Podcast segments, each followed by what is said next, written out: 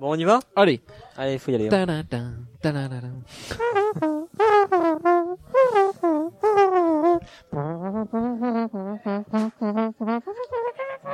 Comment on lui coupe son micro lui? C'est pas exactement ça, mais bon. Ouais, bon alors moi je suis là pour dire que euh, les jeux de société c'est un peu de la merde.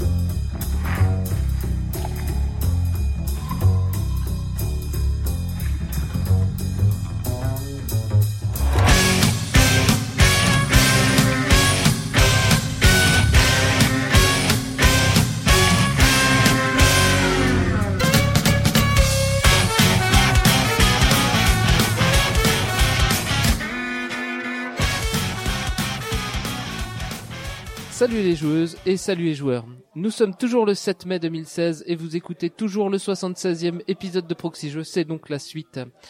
Nous sommes donc toujours en direct du week-end Proxy Jeux. Je suis toujours avec Cyrus, salut Cyrus, Salut avec euh, Flavien, Salut, Flavien, toujours euh, ton podcast euh, Playtime, Hardzone et Hardzone autres. et, autres. Euh, je suis avec Peggy. Coucou. Tu es revenu euh, pour euh, pour cette nouvelle semaine. Même Oui, si c'est ça, euh, j'ai été une pour heure. la deuxième semaine. Et on reçoit aussi euh, Yann. Salut Yann. Bonjour. Et euh, Stéphane. Bonsoir. Bonsoir. Oui, c'est vrai qu'il fait soir. Et donc on notera que c'est euh, un week-end de une semaine. Voilà. Ça, Et on enregistre euh, pendant une semaine. on remercie toujours la, la boutique Philibert euh, de nous aider à réaliser ce podcast. Philibert, c'est une boutique à Strasbourg et surtout une boutique en ligne qui vous propose toute une sélection de jeux de société sur philibernet.com. Et toujours un grand merci à nos Patreons de soutenir ce podcast et d'avoir participé euh, à ce week-end. Alors, euh, ce numéro, il est un petit peu particulier. On a souhaité en fait vous réunir autour de la table pour parler euh, scénario. Euh, c'est pas très commun euh, chez Proxy Jeux. Euh, donc euh, Peggy Chasney, en fait, toi, tu as, euh, tu as en fait euh, fait le scénario euh, Asylum. Euh, oui, c'est ça. En fait, j'ai participé avec Manu.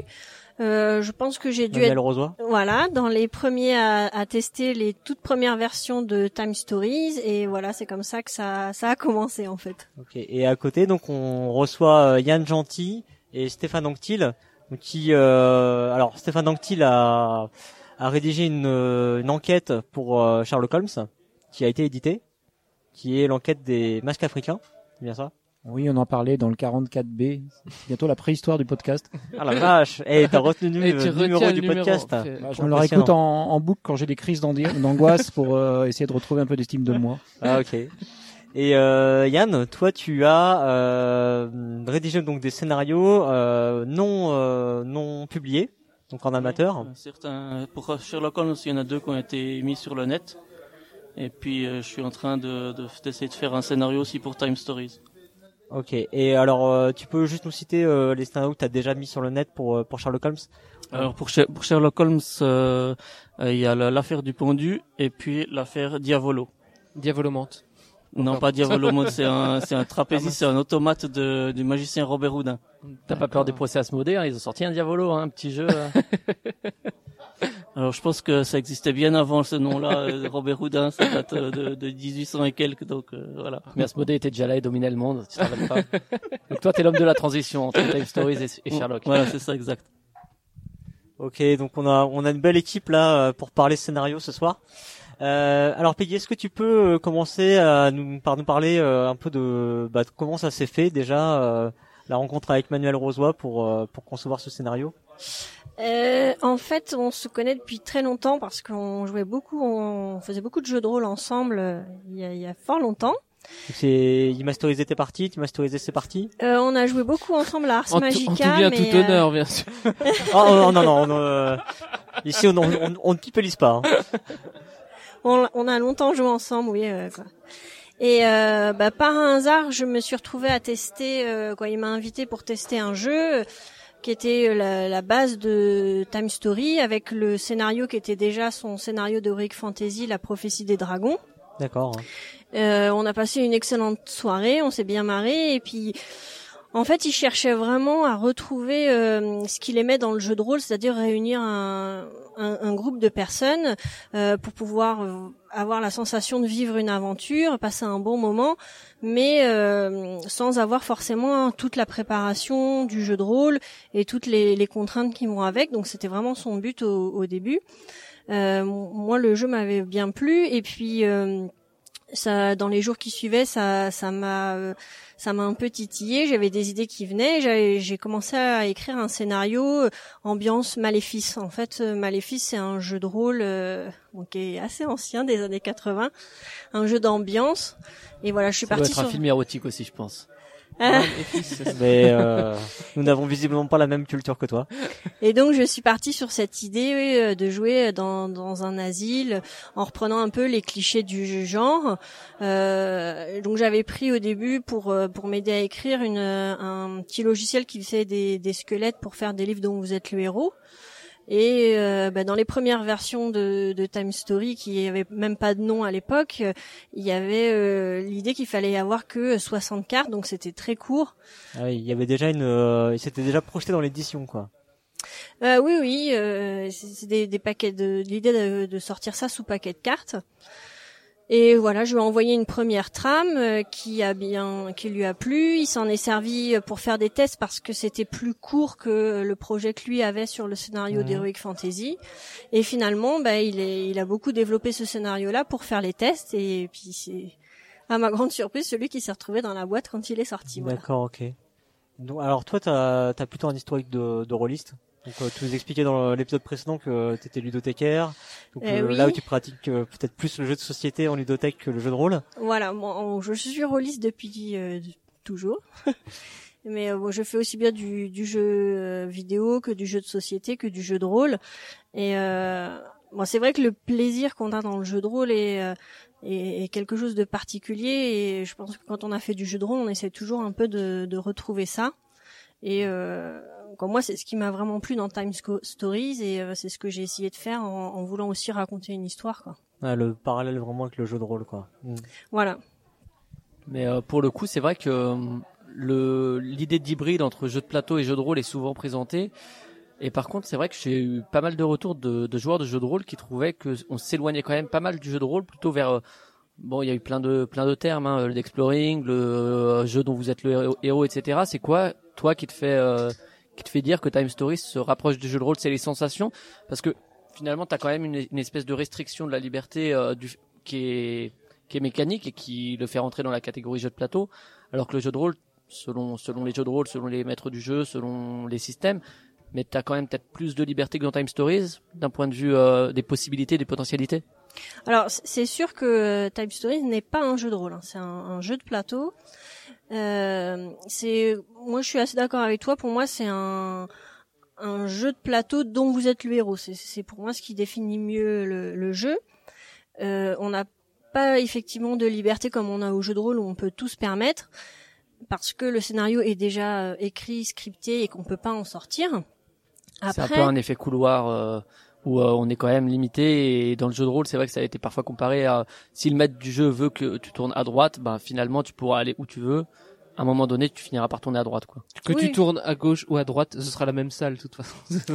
Voilà, le par contre dans ce qui va se passer autour de la table, la manière dont les gens vont discuter, euh, ah ben moi j'ai vu ça, qu'est-ce que j'en ai compris, et puis le fait que euh, dans Time Stories, euh, quand l'équipe va explorer un lieu, tout le monde ne vo- voit pas la même chose. Certains vont dire voilà moi je vais regarder le tableau et vont lire la carte qui correspond. Quelqu'un d'autre va parler à un personnage, va lire la carte qui correspond.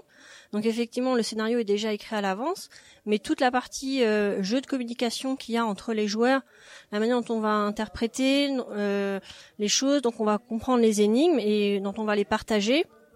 Euh, pour moi, c'est du jeu de rôle, avec en plus la possibilité pour ceux qui en ont envie de rentrer vraiment dans leur personnage et de jouer le personnage à fond.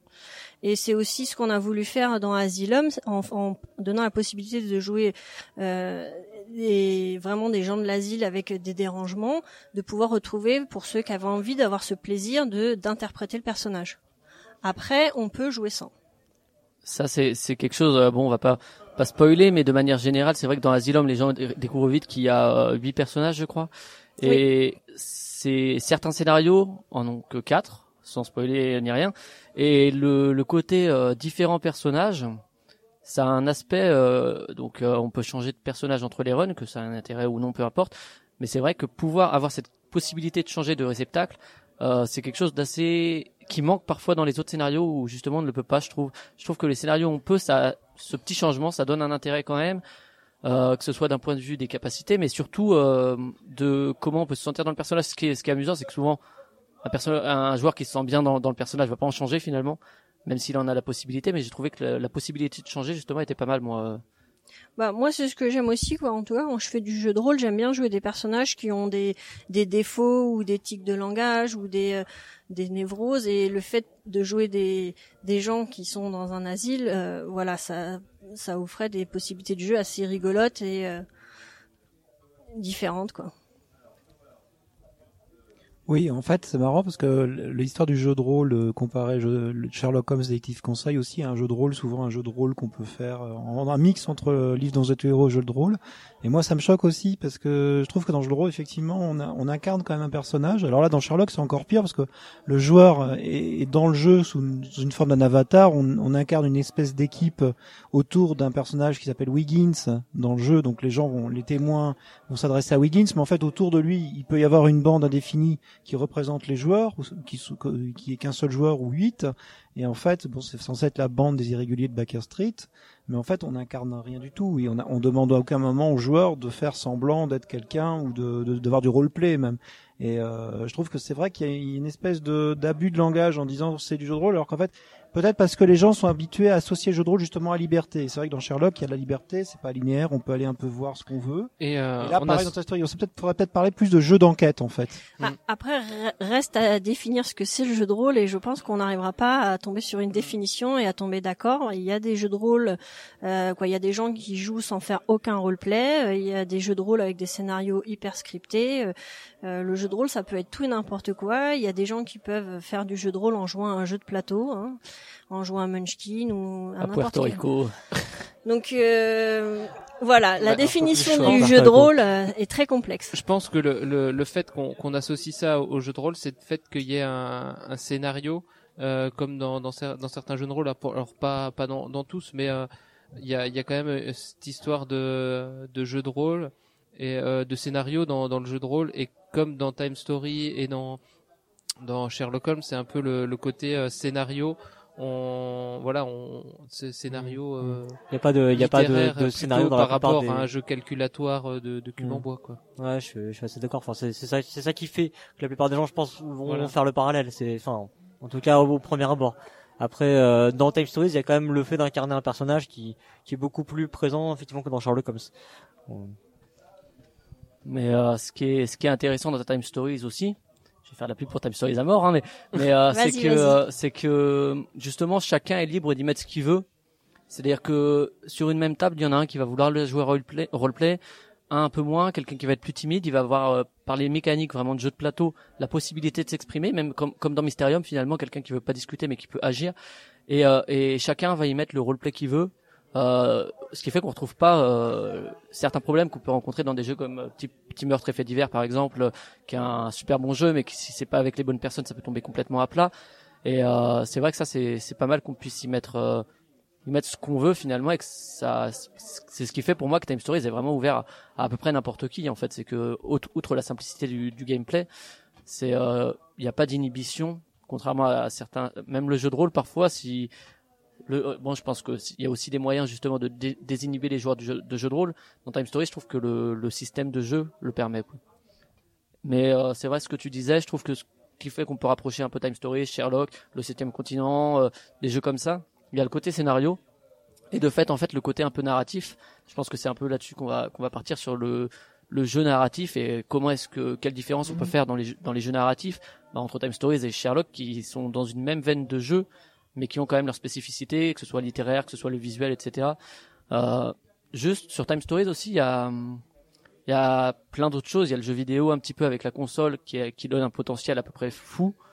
Et il y a aussi le, on y retrouve plein de choses. On y retrouve du Sherlock, on y retrouve, euh, on y retrouve aussi du, justement de, un peu les escape games euh, où il y a un peu, on incarne quelqu'un aussi dans une escape game. On est pris dans le truc, mais en même temps, on n'est pas obligé de, de jouer le rôle à fond. Enfin, il y a plein, plein de parallèles et, euh, et voilà. Euh, on va revenir sur le processus euh, créatif de. Alors sur Asylum, tu disais donc toi t'as as écrit un scénario en fait, tu l'avais Manu, tu l'as envoyé pardon à Manu. Euh, et en fait t'as eu de- des retours derrière en fait, tu t'as retouché le, le oui, scénario. oui, en fait, bah, j'ai envoyé un premier, euh, un, un premier scénario où il y avait les lieux, les, euh, les, alors les premiers personnages qu'on jouait en début, on n'avait pas eu tout de suite l'idée de, de jouer des personnages avec euh, des, des dérangements, mais il y avait déjà euh, la structure de, de l'asile. Il y a des, la plupart des salles qui sont dans le jeu maintenant étaient déjà au départ. Mhm. Euh, avec euh, par contre le, la résolution était très euh, très linéaire. Euh, Il y avait, je crois, deux chemins différents pour y aller. J'avais repris aussi euh, forcément des mécaniques que j'avais vues dans le dans son scénario qui m'avait fait tester. Euh, lui donc a, a fait des retours. Après, on a fait plusieurs euh, allers-retours entre les deux euh, de du jeu. Et puis, bah, quelques mois après, euh, il, il m'a invité et on l'a on l'a fait jouer. Donc, c'était assez sympa de de voir les gens euh, découvrir le scénario bah, que j'avais écrit, puis que Manu avait mis en carte en carte. Euh, il s'est occupé de toute la partie euh, mécanique hein, et puis il a rajouté beaucoup de choses également euh, dessus. Ouais, parce que par exemple, toi, est-ce que toi t'avais prévu, euh, il y a un combat à ce moment-là, ne, il y a ne des, pas, ne euh, pas des actions. spoiler à- le scénario, attention.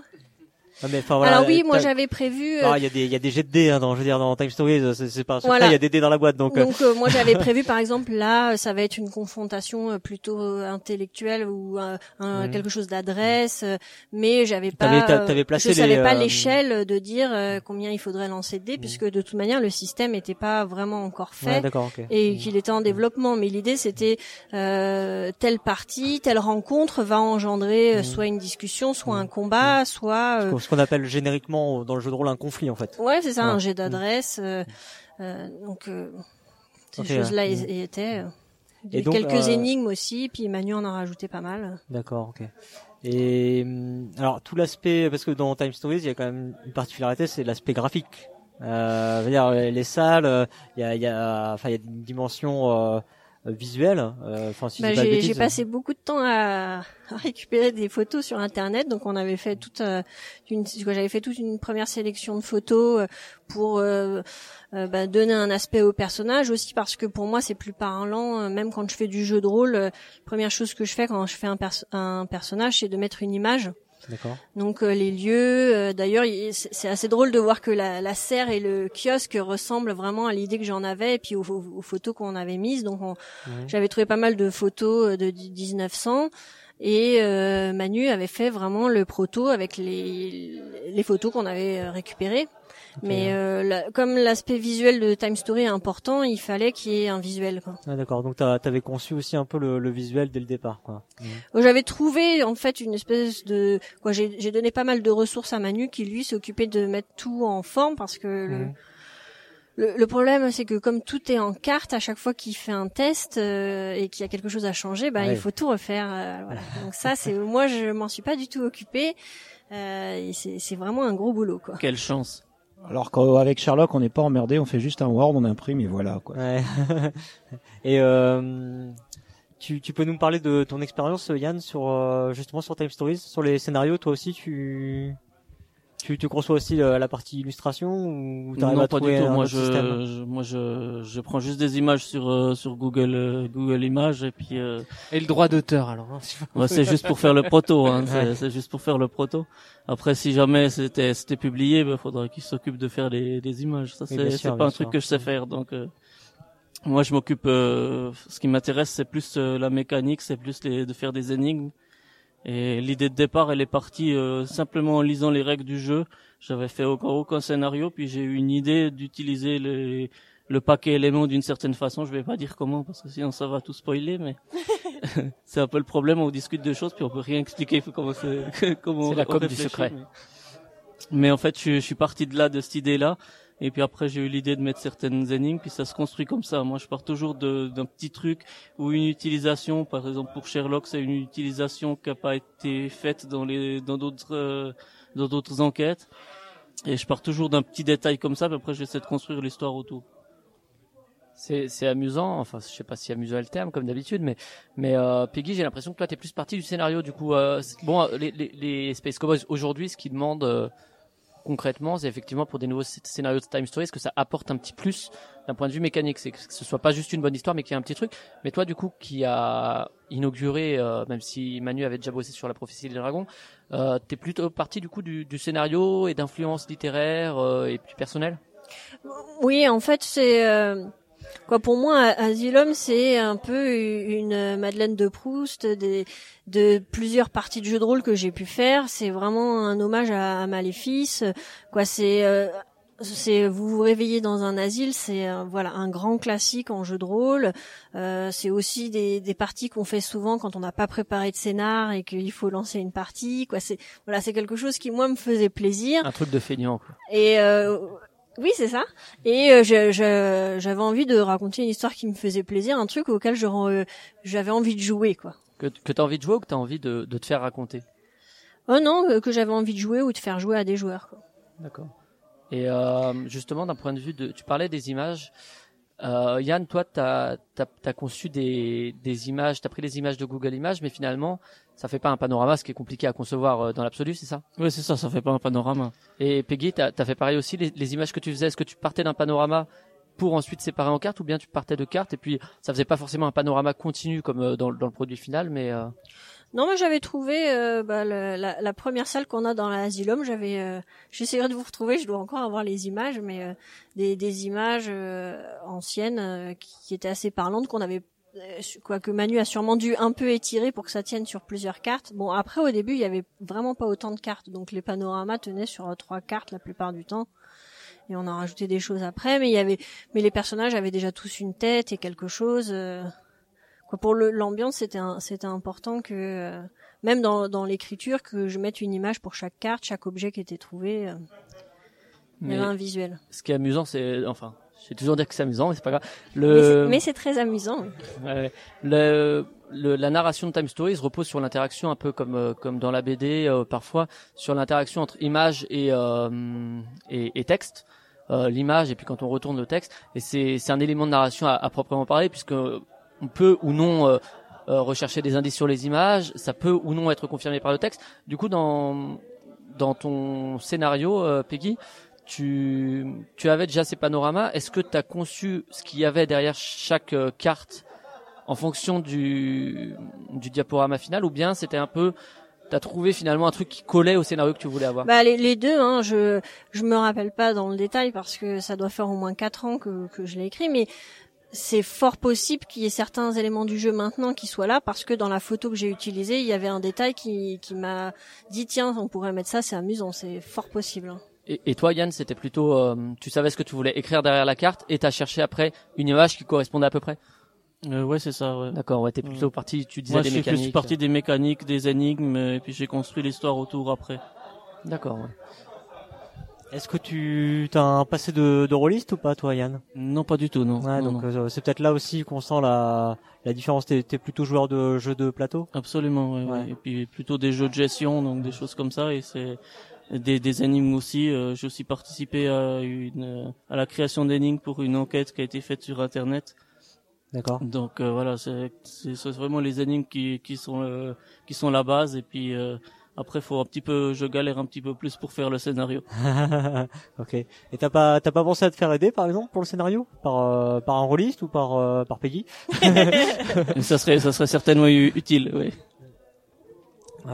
Bon bah voilà, on a peut-être créé un, un couple d'auteurs ce soir. On va euh, voir ça. T'en es où en fait toi de Yann de, de ce scénario? Tu enfin tu tu vises à, à essayer de le faire publier par les Space Cowboys? T'es déjà en relation avec eux? Tu... Oui, j'ai déjà eu une relation avec euh, Sébastien Pochon. Qui m'a fait, euh, qui ouais, m'a fait un retour. Qui ouais, bon, ben, on n'habite pas très loin, hein, donc. Non, non, mais euh, t'as une voilà, relation. On, veut pas. détails. bon, d'accord, évidemment, on a- quand on emploie des mauvais mots, ok, d'accord. J'ai déjà, je suis déjà, j'ai déjà eu un contact avec lui qui m'a fait un retour. Et puis, euh, et puis, bah, je suis en train de le, de le retravailler, de le tester encore. D'accord. Puis après, bah, je vais essayer de, de le renvoyer encore une fois, puis on verra. Ok. Bien. et euh, du coup euh, donc tu disais t'as juste lu les règles et, et après tu t'es dit c'est un truc sur lequel j'ai envie de travailler c'est ça, euh, ça ça me branche quoi Ouais, parce que di- di- directement, ça, ça avait l'air de qu'il y ait quand même une partie enquête. J'ai vu que y a- c'était pas le cas forcément dans chaque scénario, mais c'est cette partie-là qui m'intéressait. Et puis j'ai tout de suite eu, ben ouais, j'ai eu une idée de comment euh, utiliser euh, le, le deck d'une manière. euh, voilà, pour l'instant, je n'ai encore heureusement pas vu quelqu'un l'utiliser de cette façon-là, donc euh, on verra. Et puis et puis je suis parti, je suis parti de là. Mais c'est vrai, moi, je pars toujours d'un petit détail, ce qui fait qu'après, faut réussir à faire un scénario autour, et c'est le plus c'est le plus difficile effectivement. Et, et ce scénario, je crois que euh, c'est Guillaume Montiache qui disait euh, que lui, il s'était posé dessus un week-end, il avait bossé des heures dessus pour faire des espèces d'arborescence, etc. Euh, une fois que toi, tu avais cette idée mécanique euh, pour euh, un peu broder autour et faire un truc cohérent finalement au niveau scénaristique, tu as aussi des arbres de de euh, si je vais là, ça fait ci, ci, ci, ça, euh, des, des, des grandes feuilles euh, d'arbres de possibilités ou, ou c'est dans la tête? Moi, c'est c'est en partie dans la tête. Après, j'ai commencé de d'écrire euh, sur sur des sur des feuilles euh, les différents lieux euh, avec ce qui ce, qui- ce que je voulais y mettre. et puis ça s'est construit au fur et à mesure. Tout à coup, ah bah tiens, il y a une idée, je pourrais faire ça. euh, j'ai j'ai enfin sans, sans sans forcément trop ça ça spoil pas grand chose ça mais j'aime bien aussi euh, des plein de choses que que je, que je connais il y a des choses qui s'appellent des ambigrammes c'est des c'est des comment des textes qu'on peut lire dans les deux sens. On retrouve ça facilement avec amour, euh, haine ou hate love. Et puis quand on le lit dans un sens, ça fait amour, dans l'autre sens, ça fait haine, etc. Et c'est aussi une idée qui m'a, puis tout à coup, ça m'a branché sur d'autres choses et ça m'a permis de, de développer une idée grâce à ça. Et, toi, Peggy, même question au niveau de la création du scénario, tu avais des arbres ou c'est plutôt euh, une idée générale, voire un, un, un espèce de script comme ça peut exister au cinéma? Euh, non, j'ai fait vraiment un squelette comme dans un livre dont vous êtes le héros. euh, euh, si tu veux aller par là, voilà, et puis faire les arborescences. Et puis euh, moi, je, comme on fait dans la plupart des jeux de rôle, je joue pour voir ce qui va se passer. Donc euh, pour écrire le scénario, c'était un peu pareil. Et puis en fonction des, des inspirations, où j'ai rencontré les personnages et après j'ai j'ai écrit quoi. J'ai j'ai peut-être été quoi. J'étais la première à visiter Asylum et après. euh, mais j'avais pas tous les détails au début. J'ai écrit comme ça venait et puis euh, en refaisant le, le petit schéma, quoi, tout simplement. Et puis euh, Manu euh, et puis Sébastien Pochon aussi ont retravaillé dessus en rajoutant des choses pour qu'il y ait vraiment euh, que ça soit un peu plus complexe et moins linéaire parce que mon premier scénario était vraiment linéaire. Donc ils ont rajouté pas mal de, de mécaniques et d'autres possibilités. Et donc tu avais un, un logiciel, c'est ça tu disais tout à l'heure euh, Oui, en fait, euh, ben, vraiment un logiciel très simple qui euh, où tu écris un paragraphe, tu attribues un numéro et puis tu fais un lien vers tel ou tel numéro et ça te permet après de dessiner une petite arborescence euh, qui, qui était pratique et puis de voir que t'as rien oublié dans tes liens. c'est ce qui m'avait servi de base. Et, et toi Yann, euh, alors ils ont mis depuis euh, à disposition un, un outil pour euh, pour ceux qui voudraient faire des scénarios, que ce soit à destination de publication ou non. Mais du coup, tu as commencé avant la, que cet outil soit mis à disposition? Alors j'ai commencé à y penser avant et puis il a été publié quand même assez rapidement. Après j'ai je l'ai utilisé directement donc. Et du coup, t'es allé quand vers vers Sébastien pour la première fois? Ouh là, je, je sais plus, mais il y a quelques semaines ou un mois ou je sais plus. Et il a réussi à te faire un retour assez rapide et du coup, t'as as pu retravailler le scénario, c'est ça? Voilà, c'est ça. Il y avait une, une partie où j'utilisais trop le, le deck élément et pas assez les les, les, les cartes des lieux avec euh, avec les Les symboles, euh, ouais, les symboles de trop, ouais. voilà. Donc euh, donc voilà, donc j'ai retravaillé cette partie-là, puis m- aussi un retour où il manquait un peu euh, comment une histoire globale. euh, Le scénario qui le posait scénario problème. voilà qui me posait problème il y avait euh, il y avait il y avait il y avait l'idée l'idée de base euh, de retrouver des plans mais après après c'était un peu tout ce qu'il y avait dans dans le dans le scénario Mais et, après, puis les, car- les cartas étaient un petit peu du genre euh, vous avez vous voyez ça ça et ça puis c'est tout quoi puis voilà donc, Et, et du ça. coup, t'as as eu l'impression qu'il recherchait toujours des scénars justement euh, de, de joueurs. euh, ouais il m'a dit que fallait que je, je retravaille puis que je les je lui renvoie mais voilà Très vite parce qu'ils étaient à court? Non non il m'a dit qu'ils étaient pas forcément pressés donc ça D'accord. qu'ils en ont sûrement d'autres sous le bras pour l'instant Ok. Et euh, alors euh, l'exploitation de ce kit de développement, par exemple, tu peux nous en parler? C'est euh, c'est compliqué à utiliser? C'est ça se présente comment? Bah, ça se présente en euh, euh, comme un, un fichier zip avec euh, toutes sortes d'icônes dedans et puis les puis les gabarits des, des cartes.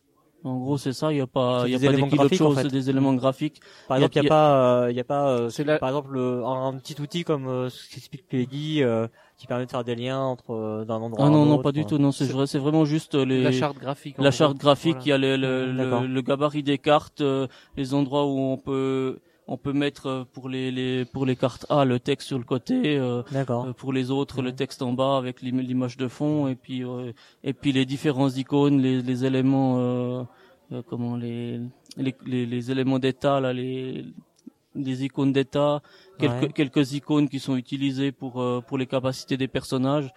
Après, faut soit en inventer d'autres où il y a vraiment que ceux un Mhm, peu qui ont été utilisés à la base.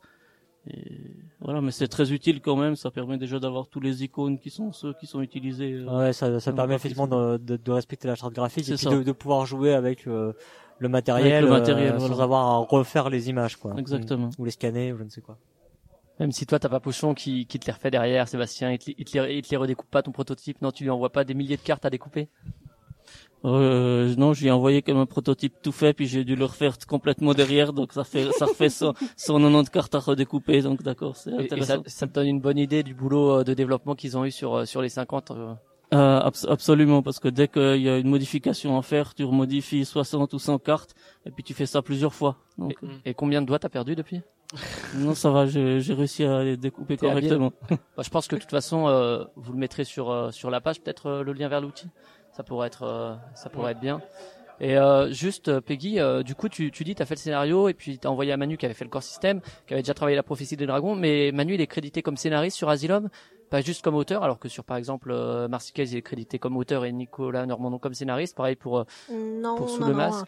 En fait, tu regardes dans chaque boîte, euh, il y a marqué avec la participation de. euh, Et, et du coup, Manu, il a porté quoi en termes de, de scénario? Pas, Il a vraiment apporté des, des choses concrètes au niveau de l'histoire, ou bien le, le principal est resté euh, de ce que toi tu as fait?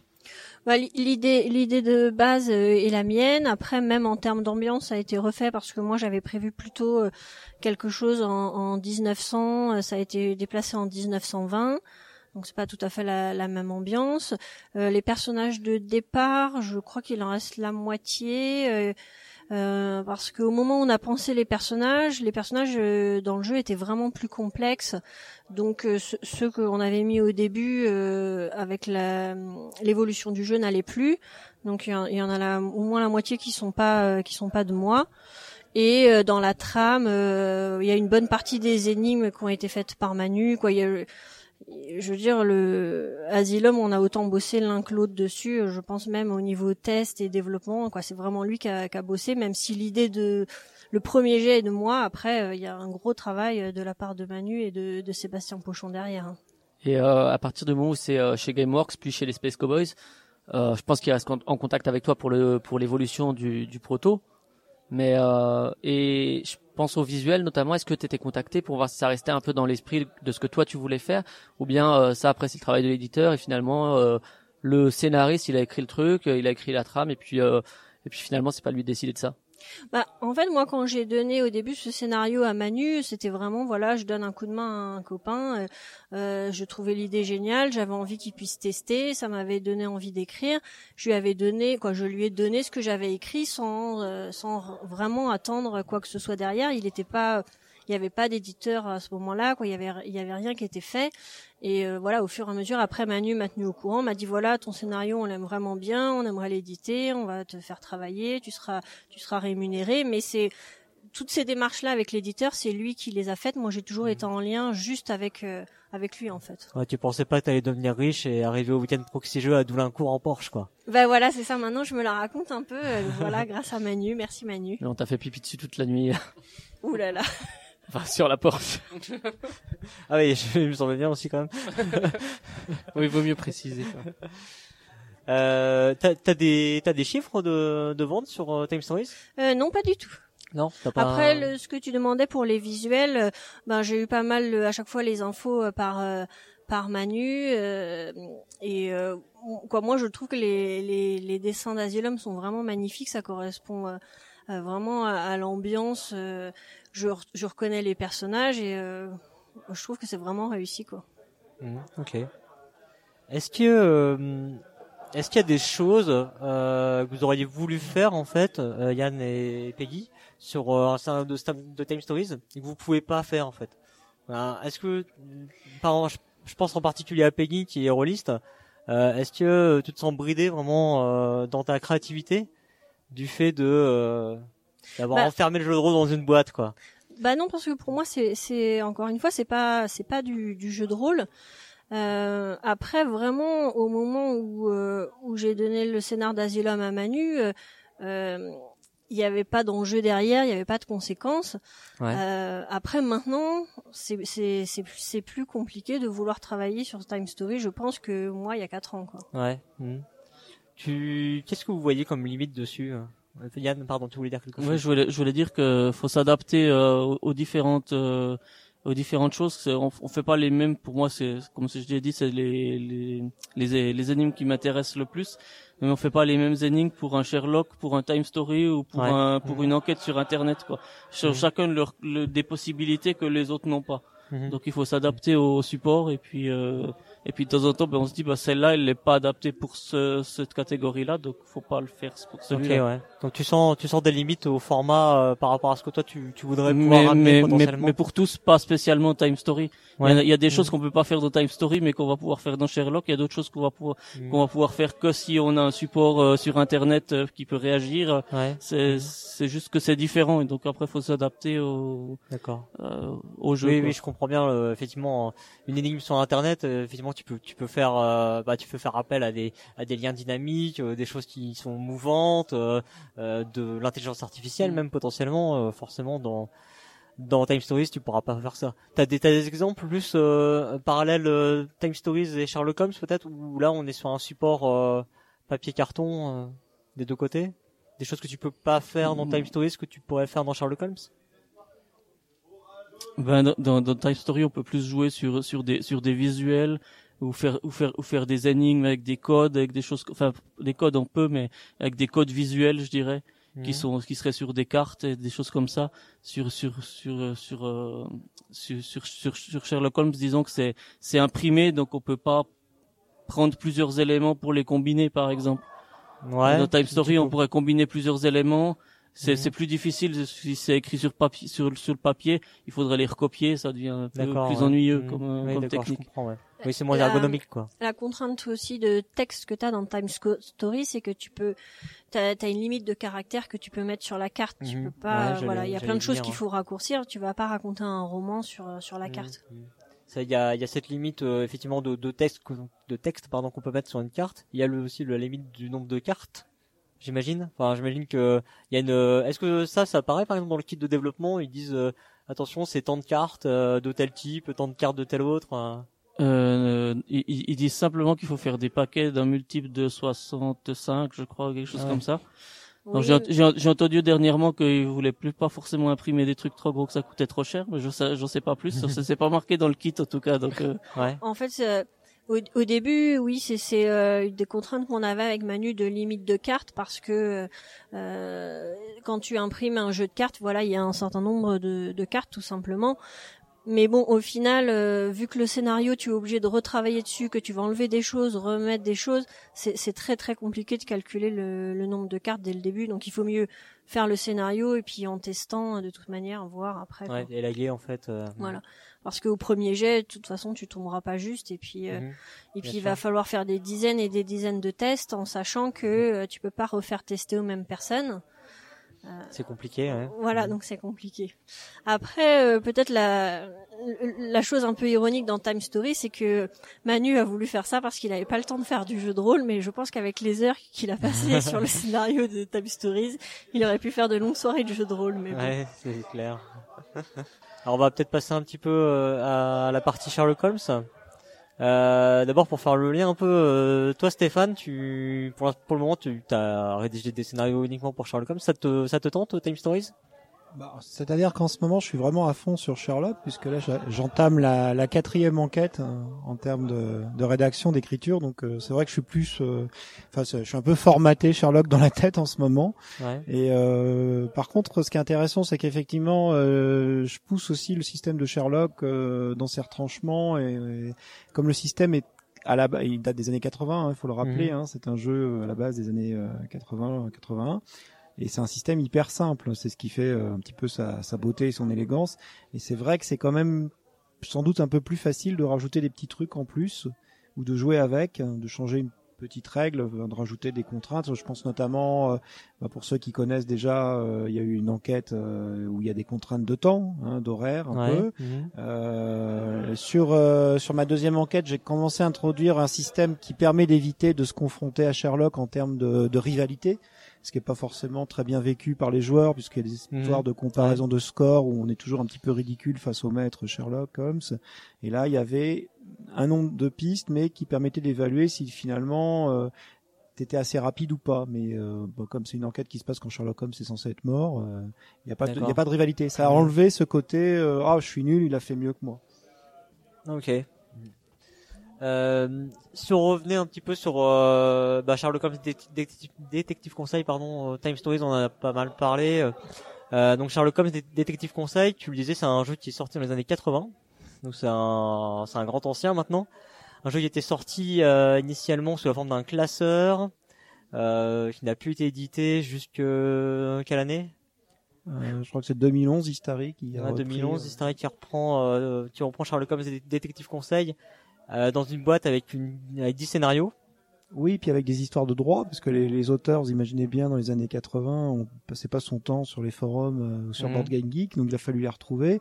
Il se trouve qu'en fait, des trois auteurs euh, de départ, euh, Suzanne Goldberg est en fait la, est devenue en fait l'épouse de, de Monsieur Grady, et donc en fait, on et- notamment, enfin c'est Cyril qui a raconté ça dans un épisode de la, de la radio des jeux, je crois, où euh, il expliquait qu'il a, a fallu presque un an pour rien que pour retrouver les ayants droit du jeu. Ouais. Donc il y en a un qui est Mhm. mort, parce qu'en fait son mari est mort, le monsieur, celui qui est sur la boîte là, euh, Edward, euh, je sais pas Edward, c'est Monsieur Grady, je me rappelle plus. nom. Baird, peut-être. Euh, ouais. Merci de ton aide, euh, Flavien. Je suis là pour ça. Euh, non, enfin bref, On en, en gros, Stories, euh, ils sont troller, hein. mariés et euh, ce qu'on a réussi à retrouver, parce que elle, elle parle pas beaucoup, parce que d'après ce que j'ai compris, elle est en maison de retraite carrément, enfin elle, elle coule une petite retraite paisible à San Francisco. Et en fait, et le troisième homme carrément, lui, pareil, euh, a un peu disparu des radars. Ouais, c'est ce qui était amusant, que c'était un peu une enquête déjà euh, pour, Oui. euh, pour retrouver. Euh, il me semble que, je vais me confirmer ou non, mais qu'ils l'avaient repris un peu euh, parce qu'ils aimaient bien. Ils se sont dit allez, on va le refaire. Et puis ils, ils attendaient absolument rien de, de l'édition euh, de, de Sherlock Holmes à la base. Oui, c'est quelque chose pareil. C'est Cyril a déjà raconté ça. C'est alors en fait ils font des espèces de vacances de jeux et de musique euh, dans un gîte, un peu comme nous euh, aujourd'hui. Et un Serait-ce jour, Raymond euh, Edwards euh, et voilà Raymond. Il est mort malheureusement. Merci à lui. c'est un peu grâce à lui. Et euh, donc oui, Cyril a décidé avec sa bande de potes de le rééditer après avoir retrouvé le classeur, le fameux classeur des Et y cartes. avoir joué pendant un été, je crois Et me avoir rappeler. joué un été, voilà. Alors ce qui est marrant, c'est qu'après le concours d'écriture en 2012, ils ont refait ça, c'est rejoué un été. C'est là, c'est comme ça qu'en fait ils ont testé un petit peu toutes les enquêtes euh, qu'ils avaient reçues pour le concours d'écriture, euh, celle de Yann, euh, la mienne, et puis euh, celle aussi de, de Cédric Lapouge aussi qui a fait l'homme sans visage, qui est la dernière euh, au jour d'aujourd'hui qui est, qui est éditée en attendant la, la réédition et le et ce qui va arriver après. Ouais, donc euh, il y a eu Carlton House, donc qui a été réédité également avec des enquêtes inédites, si je dis pas de bêtises. Oui, c'était une extension. ouais. Ouais, c'est ça, en extension. C'est euh, compliqué, quelques en- scénarios en standalone. C'est compliqué parce qu'à chaque fois qu'ils qu'ils font quelque chose, ils refont du rewriting déjà. Oui. Hein, Oui. Et puis à la base, donc c'est un jeu américain, donc il y a des, des traductions. Il y avait des enquêtes qui étaient jamais traduites. Et quand ils ont fait Carton News, en fait, il faut savoir, c'est qu'il y en avait une qui se passait pas dans le Carton News. Donc Thomas Quay qui avait déjà fait euh, euh, celle avec le diable là. euh, dont, dont à chaque fois je m'en mêle les pinceaux. Enfin bref, il en a déjà écrit une. Il en a La écrit rançon une- du diable, La rançon du diable, voilà. A écrit une deuxième enquête exprès qui se passe dans Carton News Ouais. pour remplacer une autre qui se passait pas, qui a été sortie du, du de le boîtier euh, Carton News historique et qui est devenue une enquête autonome, Mhm. euh, qui est, euh, je crois, le, celle où on poursuit. Alors les noms m'échappent. Ok, c'est Enfin, pas grave. enfin, à chaque fois, il remanie un petit peu. Et puis alors c'est compliqué parce que derrière, donc du coup, les, les éditions françaises correspondent pas forcément euh, à la façon dont c'est sorti à l'époque aux États-Unis. Et là maintenant, en plus euh, avec les traductions, c'est pareil. Par exemple, Edge Espagne. a, par exemple, refait des coffrets qui, qui sont pareils pendant l'ordre. Par exemple, par les masques Ah, ok. africains, la mienne est sortie sur le titre les Las Mascalas Africanas. Je suis désolé, j'ai fait al- allemand LV1, donc, en espagnol, ça les désirait. Et euh, elle fait partie du coffret Carton News, par exemple. D'accord. Pour les ouais. Espagnols, je suis Mhm. dans Carton News, donc c'est c'est rigolo. Ok. Et euh, ouais, du coup, pour le référencement, merci quoi. Oui, la, la fiche sur Board Game Geek, elle doit être euh, marrante à gérer. T'as des idées toi de, de chiffre de vente euh Alors là pour l'instant donc je c'est que la première qui a été éditée c'est Masque africain donc ça commence à faire un hein. bout de temps oui, puisqu'elle est sortie en 2013 en juin 2013 et oui j'ai des j'ai des relevés de vente euh, chaque Ouais. année donc elle, c'est- elle est elle est en train de s'épuiser en fait elle est en train de devenir introuvable donc si vous ne l'avez pas précipitez-vous Ok. et euh, c'était un tirage de 4000 exemplaires Ouais. et au relevé de l'année dernière il en était déjà parti euh, plus de 2400 Hmm, ok. D'accord. Et euh, ah, j'imagine. Enfin, je sais pas, je sais pas ce que ça peut donner, mais un scénario de Time Story, c'est c'est quand même c'est vendu une vingtaine d'euros quand même. Un scénario de Sherlock Holmes, c'est 5 euros. Tu, enfin, je pense que je pense que tu peux te dire combien tu touches sur un scénario de de Sherlock Holmes. Bah, j'ai pas reçu le dernier relevé. Euh, pas- donc, ça doit pas être très, je sais pas euh, encore, non, parce qu'il y a, les- il y a les ventes à espagnol qui, le, le- ça marche très bien en ici en Espagne. Alors, c'est un, doit être un pourcentage de pourcentage sur un coffret, donc euh, je sais pas. Voilà. Et- et- non, ça, ça, oui, ça, ça rapporte pas grand chose. Oui, faut Juste pour plaisir. rebondir du coup sur euh, sur la question du, je sais pas si t'as signé un contrat euh, purement ou pas euh, au niveau de, des droits d'auteur. Ah de- oui, t'as des contrats. Ouais, oui, d'accord. contrat. Et euh, chez Time Stories justement, Peggy, euh, il y a un, un contrat d'auteur ou euh, oui, bien sûr, j'ai un contrat, mais c'est pas un contrat d'auteur. Moi, j'ai été payé en tant que pigiste, donc je donne mon travail pour une somme, Une voilà, somme et il, est, il ne m'appartient plus. D'accord, ok. Alors que que toi, c'est une somme fixe aussi ou Ouais, oui, c'est du droit d'auteur, oui. Avec D'accord, ok. euh, des cotisations à GSA forfaitaires. Enfin bon, c'est pas forcément euh, ça, c'est un peu compliqué. Après pour la suite, je sais pas puisque ça, on a changé de système puisque comme vous avez, vous le savez peut-être, ça a été annoncé par euh, par Cyril. C'est euh, il y a une espèce de mix de collaboration entre et Mhm. Space Cowboy qui reprend derrière. Et là, en ce moment, moi, ce que je négocie, c'est avec Space Cowboy. Donc euh, c'est Ouais, fait oui, pareil. on allait, on allait en parler, donc c'est pour continuer sur euh, l'historique de Sherlock Holmes Détective Conseil, si on passe euh, au futur, euh, là effectivement il va y avoir une nouvelle édition qui va être euh, qui va être faite. Oui, Chez alors, Space Cowboy je, je suis pas forcément tout courant de tout, mais en gros, parce que c'est vrai que les gens ont pas forcément tout compris ce qui allait se passer. Donc en gros, euh, les Space Cowboy, le... qu'est-ce qui se passe en fait à la base, c'est que c'est un jeu qui se vend toujours, qui se vend très bien, Mhm, ouais. et qui- dont les ventes ne, ne s'épuisent pas par le temps, ce qui est assez rare dans le domaine du jeu de société et même du, de la vente Ça moderne. veut dire que c'est un jeu qui devient un classique. voilà, ça devient un classique. euh, les, les gens y jouent, ils, ils achètent les extensions. Euh, les Américains sont extrêmement demandeurs d'extensions parce qu'ils en ont pas eu. C'est très curieux pour un jeu qui était à la base américain. Ouais. Donc ils achètent la boîte de base Histari qui a été traduite en anglais, mais après ils n'ont pas eu toutes les extensions que nous on a eu. C'est-à-dire qu'en France on en est à la 20e et eux ils en sont restés à la boîte de base. Mhm. Donc déjà il y a une grosse demande, mais par contre effectivement la traduction a un coût évidemment parce que c'est- Sherlock c'est vraiment du texte. Ouais. Voilà. Et euh, c'est entre, par exemple, les enquêtes que j'écris, moi j'ai j'ai vérifié il y a pas longtemps dans Word, c'est entre 12 000 et 20, 20 000 mots.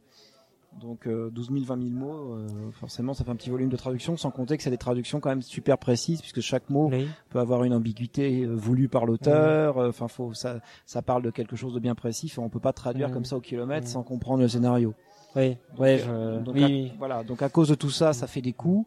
Et à un moment donné, euh, bah, je crois que c'est, euh, euh, les gens de Space Cowboy ont proposé à Cyril, qui travaille déjà avec eux, comme tout chacun sait, de, de s'associer, de faire un- une sorte de, je sais pas, de, de collaboration qu'on a déjà vu à Cannes sous la sous la forme de ce magnifique stand de Sherlock Holmes avec euh, carrément euh, Avec euh, Sherlock Holmes Dé- Détective Conseil d'un côté et puis le, le futur jeu euh, repris des Watson et Holmes, qui est un jeu espagnol. Ouais.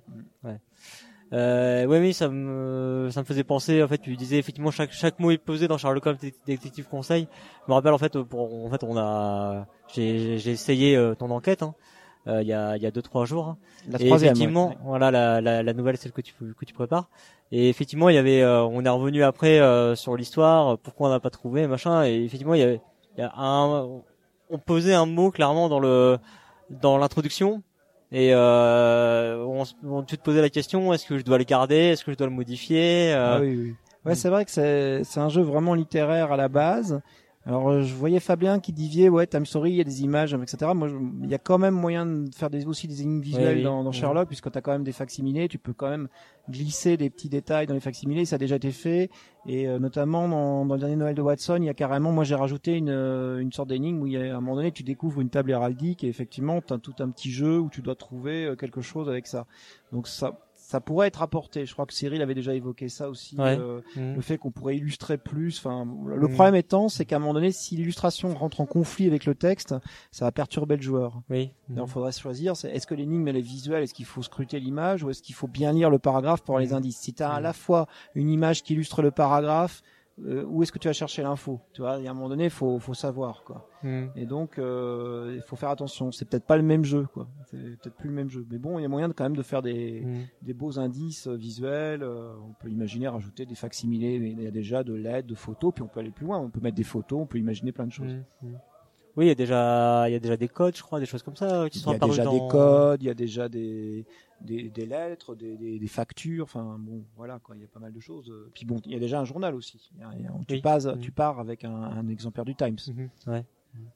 Là, là, c'est pareil. Dans Sherlock Holmes Détective Conseil, on a un cadre euh, matériel qui est comme bien défini. Je pense qu'il y a un nombre de police, pages. euh, euh, une police de caractère bien définie aussi. ah ouais, qui- difficile à lire, mais euh, C'est justement, je crois que c'est ce qu'ils vont changer, c'est le, c'est toute la mise en page. Ils vont changer toute la mise en page, je pense, et puis Ouais. repackager. Alors en gros, ils vont ressortir donc le jeu de base, les 10 enquêtes de base, et après ils vont sortir un nouveau coffret avec, euh, je crois, un nouveau 10 enquêtes avec une enquête inédite donc qui est euh, Jacques Léventreur euh, sur plusieurs euh, plusieurs nuits. Ça fait un Euh, moment qu'on en entend parler de celle-là. Oui, alors c'est pourquoi? Parce que en fait, c'est une enquête qui a été envoyée dès que le jeu est ressorti. C'est quelqu'un qui, qui avait déjà fait des recherches historiques et qui avait pondu un pavé euh, de plusieurs, vraiment de centaines de pages, en, en essayant de l'adapter au système. Alors c'était sans doute très intéressant historiquement, mais c'était peut-être un peu moins au, au niveau ludique, donc il a fallu le, le, le digérer. Donc c'est Thomas Coué, je crois, qui a, qui a réécrit, qui a condensé, essayé de résumer, en faire un truc euh, jouable sans devenir un expert de Jacques Léventreur. De Catala est co-auteur sur cette extension. non non, je crois pas. Mr. Jack à New York, Mr. Jack chez Sherlock. Ouais. Euh, ouais, donc le. Ah, je vais juste finir, oui, le, le- le deuxième coffret comportera aussi West End Adventure, qui était une extension qui a jamais été traduite en français, qui est pareil, était une extension qui est historique des années 80, qui, est- qui était américaine, qui était quand même uniquement disponible en anglais. D'accord, ok. Euh, oui, je voulais revenir sur le, le cadre matériel. Donc euh, là-dessus aussi, il y a une, enfin, sur Sherlock Holmes Dé- Détective Conseil, il y a, il y a une norme, un nombre de pages à respecter, euh, le journal, euh, non? Euh, non, en fait, euh, Cyril m'a toujours dit que ce qui suffisait, c'est que le scénario soit bon, quoi. En gros, si Ouais. lui l'enquête lui plaît, euh, il apprend, quoi. Donc il n'y a jamais eu d'histoire de nombre de mots, de nombre de pages. euh, bon, c'est vrai que bon, normalement le livret, euh, quand c'était en format livret, c'est vrai que ça faudrait que ça tombe sur un certain nombre de mots qui fait euh, qui fait un certain nombre de pages paires, hein, les contraintes de l'imprimerie. Mais en fait, je me rappelle que les masques, c'est pareil, il y avait, euh, c'était assez long, donc il y avait une page de libre en plus, et puis en fait ils ont mis une pub dedans, et puis voilà, ils se sont arrangés quoi. Non, on n'a jamais été prêt.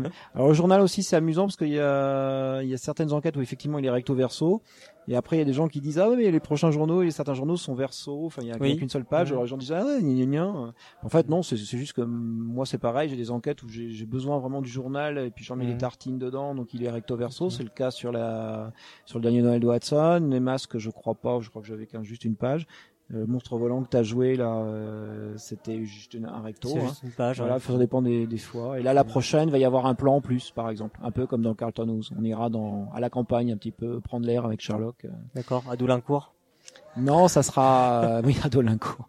Euh, ça sera Theobald's Park, euh, qui est une, euh, qui est un domaine euh, avec un petit peu de, une ménagerie, des conneries, enfin, de quoi faire dehors, quoi. Ok. Yann? Il y a, il y a quand même la structure de respecter avec les, les informateurs qu'il y a. Donc euh, Oui. en mettre un certain nombre et ça c'est quand même une structure de base un peu Mhm. respectée Mhm. avec euh, le journal Mhm. et, et l'utilisation des, de, de, de l'annuaire Ouais, et du plan aussi qui peuvent être euh, qui sont les, les quand même les, le matériel de base. Mais effectivement, il y a un certain nombre de, de personnages qu'on- qui sont récurrents et en fait qu'on peut systématiquement aller voir dans toutes les enquêtes. Quoi. Donc cela, il faut forcément prévoir un paragraphe pour eux. Euh, oui, il y a 14 informateurs, comme disait justement euh, Yann. Et c'est vrai que quand tu crées une enquête, très honnêtement, sur les 14, il y en a bien un, n'est-ce pas? Un ou deux qui te fait carré, qui te font bien chier parce que t'as juste rien à dire sur ces informateurs-là. oui, alors de temps, en, temps on met qu'il y a un informateur qui est parti en vacances ou on met des choses comme ça. parce que on sait pas, on Ah bah, sait pas bravo. comment l'utiliser celui-là donc euh, on s'en débarrasse. Ah, tu, tu On- vois on le leur petit côté euh, jeu de rôle quand même, tu vois. On leur ça, c'est le mur magique de... Ouais, on, on leur pose des RTT d'office, en gros. Mais, mais le à l'asile? Ouais, on peut le mettre à... Oui, je sais pas, oui. Ouais. Et euh, du coup, Stéphane, il y a des enquêtes. Alors peut-être, euh, ouais, des enquêtes que que t'as eu envie de faire et qu'on t'a dit non, elles sont elles sont toutes pourries ou bien euh, t'as réussi à non, arriver non, à tes ça fins. va, ça se passe pas comme ça quand même. Non euh, non, euh, ce qui se passe, c'est que des fois, il y a des, on a des envies, dans, effectivement, dans, de, on a des idées des fois qui viennent, de scénarios, puis on essaye de, de effectivement, faut, faut à un moment donné, faut se conformer au jeu. C'est-à-dire que si, si tout d'un coup, tu as envie de faire une enquête, euh, d'avoir un univers qui est pas celui de Sherlock Holmes, je pense notamment au thème euh, trop fantastique. Je pense notamment, c'est vrai que quand on joue à Asylum, on est en plein Maléfice. Ça- moi, j'aime beaucoup le jeu de rôle Maléfice où il y a, y a toujours une frontière entre le fantastique et le, une interprétation, aussi la place à une interprétation scientifique rationnelle. Et dans le jeu de rôle Maléfice, tu sais jamais où t'es. C'est-à-dire, à un moment donné, euh, tu sais pas. Tu sais pas, ça peut être des barjots, ça peut être des, des gens qui, qui racontent n'importe quoi, qui sont beaucoup trop ésotériques, et en fait il y a une explication tout à fait rationnelle et scientifique, ou au contraire, effectivement, tu peux avoir affaire à du surnaturel. Et à un moment dans la partie, qui est, enfin, un moment qui peut durer longtemps, hein, euh, le scénario est vraiment... spoil pas, ne spoil pas. Ouais, ouais. et moi je trouve c'est génial. Et c'est vrai que dans Sherlock, il y a, il y a ce petit problème. On est ancré dans la dans la réalité Oui, de, de Sherlock. euh, C'est, enfin, normalement, si on respecte l'univers de Sherlock Holmes par Conan Doyle, tu dois quand même tomber à un moment donné sur des solutions effectivement plutôt euh, plutôt rationnelles. Et euh, sans parler donc d'enquête que tu aurais abandonné complètement, il y a, y a des petits éléments comme ça. Il y a un truc qui te vient en tête de un truc relatif, euh, plus ou moins précis que t'as que t'as laissé tomber parce que justement ça rentrait pas dans la mouture. Euh, alors c'est autre chose, mais c'est sur la deuxième, euh, le dernier Noël de Watson où j'étais parti euh, sur une enquête où il y a, qui se passe vraiment en- dans le grand hiatus, ce, qu'on a, ce que les Olmésiens euh, appellent le grand hiatus. Donc c'est le moment où Conan Doyle, l'écrivain, en a marre d'écrire du Sherlock Holmes. Donc en, en 1893, Et il, Il écrit, du Marc euh, Lévy. il le tue. Il écrit non, il, veut faire du roman historique, il veut vraiment se consacrer à ça. Et euh, en désaccord complet avec sa mère, avec son éditeur, il décide de tuer Sherlock Holmes. Donc c'est le fameux épisode que tout le monde connaît où il y a Moriarty qui arrive comme ça d'un chapeau bientôt, et euh, il y a ce fameux duel euh, dans les chutes de Rachen. Comment on dit euh, Yann C'est en Suisse. Hein Rachenbach. Ra- Ah, quel... Reichenbach. Voilà, ça c'est de l'accent. Reichenbach. Et- Reichenbach. Et voilà, donc il y a la chute, il y a ce- cette fin terrible, et il s'en débarrasse, il se débarrasse vraiment, il suicide son personnage, enfin il le tue quoi, il tue vraiment son personnage. Et à ce moment-là, à partir de là, il y a euh, dans la vie réelle 10 ans pendant lesquels il écrit pas du Sherlock Holmes, il fait autre chose. Et euh, à un moment donné, sous la pression des, lec- des lecteurs, des fans, de l'éditeur, et puis parce qu'il a besoin d'argent et que ça rapporte très bien, euh, il, il recommence. On est en 1903 quand il réécrit encore du Sherlock Holmes. Alors avant, il y a juste un roman, c'est le fameux Chien des Baskerville, qui est censé se passer avant qu'il meure. Et donc, à un moment, ça repart avec La Maison Vide, qui est le retour de, de Sherlock Holmes. Et Moi, j'ai écrit une pensais que c'était sur une, une chanson de, de Claude François. La Maison Vide? Moi, dans la maison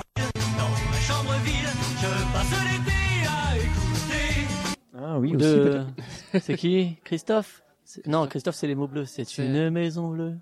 Euh, c'est Hugo Frey. Voilà, Hugo Frey, c'est ça. C'est bien, fait de un faire des- Hugo Frey Sherlock Holmes. c'est bien de faire des vannes sur les noms de chansons, mais au moins réviser vos auteurs et vos Ah chansons oui. avant, parce qu'après ça ressemble à, Ça à, la, ressemble à- à la cérémonie de l'As d'or avec, euh, avec ABBA, n'est-ce pas, le groupe euh, norvégien. Et euh, du coup, euh, du coup, Yann, toi, euh, c'est t'écris des enquêtes depuis quand? Je j'aurais pas la j'aurais pas la date en tête. Euh, euh, j'ai commencé à en écrire en écrire une euh, donc elle a l'affaire du pendu. Puis je crois que j'ai enchaîné pour presque le euh, pour le le Le concours. pour le concours. Non, non, je l'ai écrit avant. Je l'ai Ah non, écrit avant et j'ai même écrit la deuxième avant.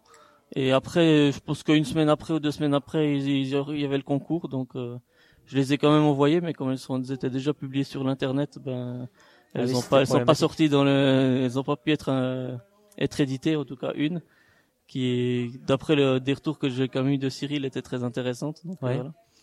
C'est donc la- l'affaire Diavolo pour euh, ceux que ça intéresse, elle est disponible donc euh, voilà.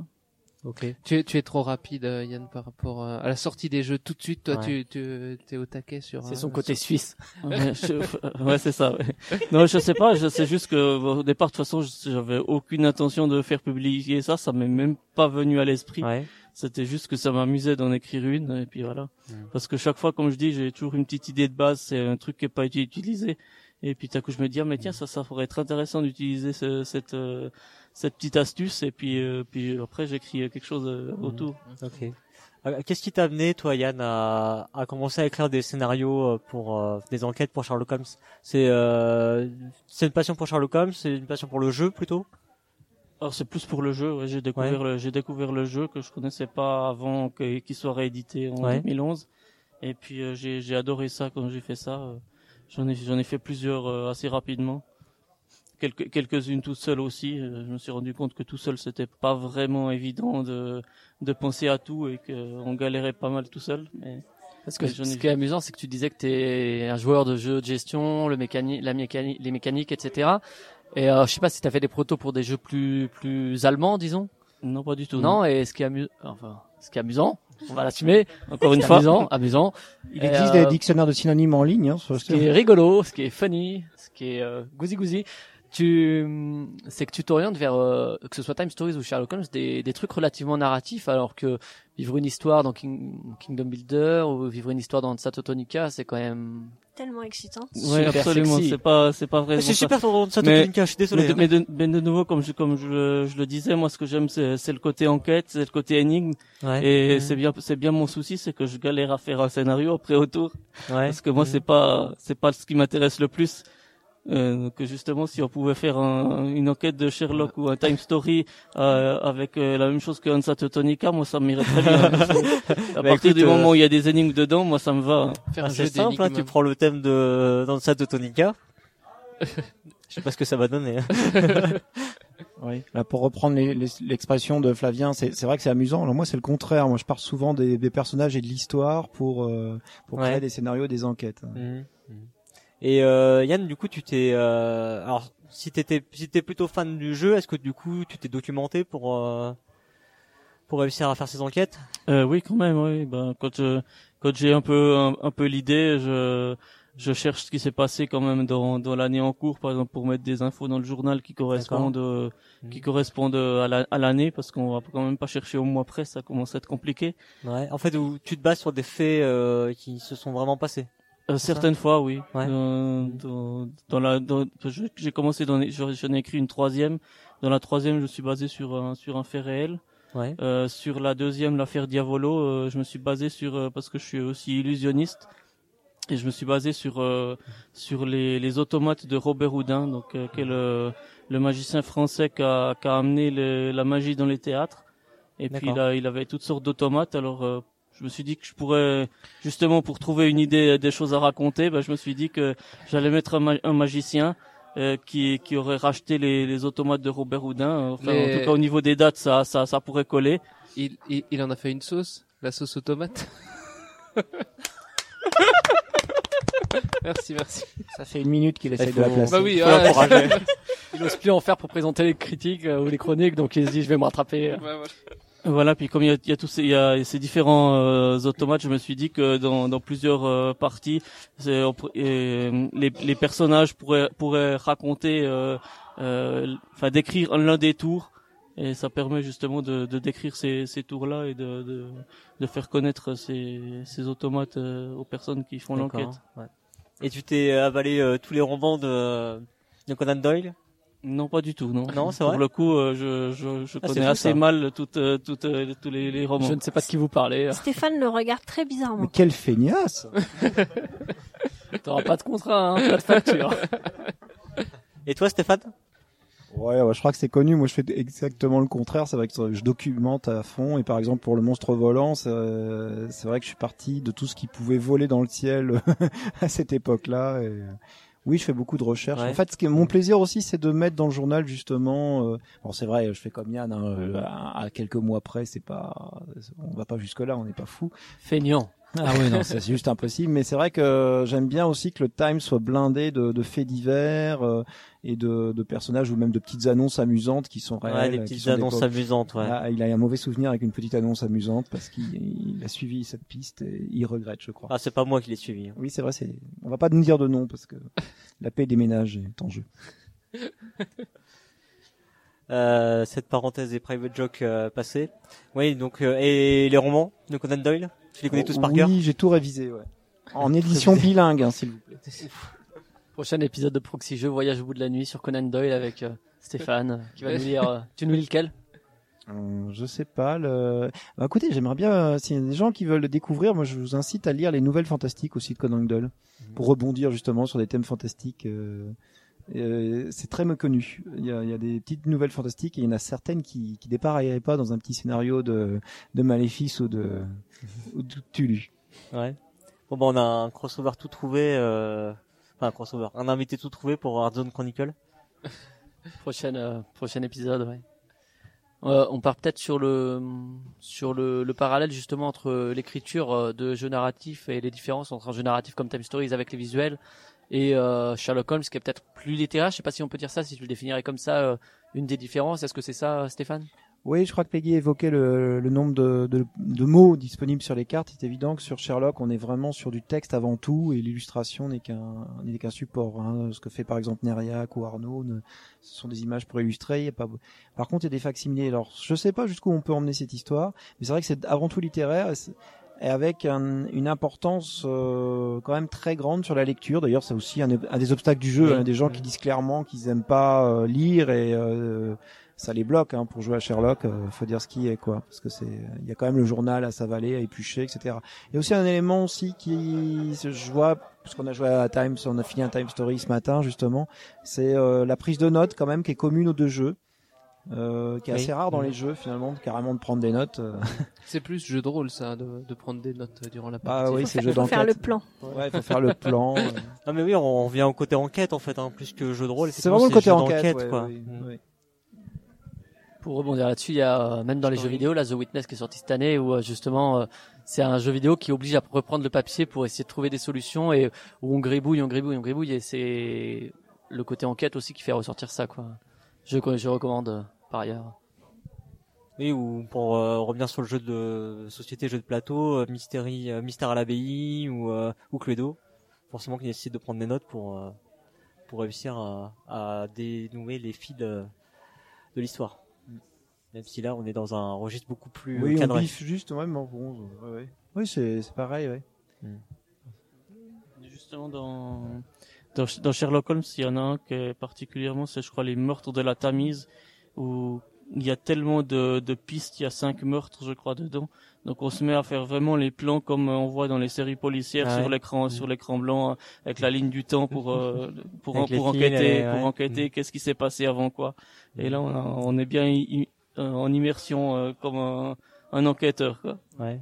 Et vous, euh, typiquement, pour rédiger un scénario, euh, vous faites ça? Vous vous nouez des, des fils entre des personnages, entre euh, Ah, vous tu- posez ça sur papier? Ah, je, pens- je pensais que tu, tu disais vous tuez vraiment des gens pour voir comment les Comment ça enquêteurs. fait? Ah, Écoute, euh, c'est euh, l'expérience. Hein.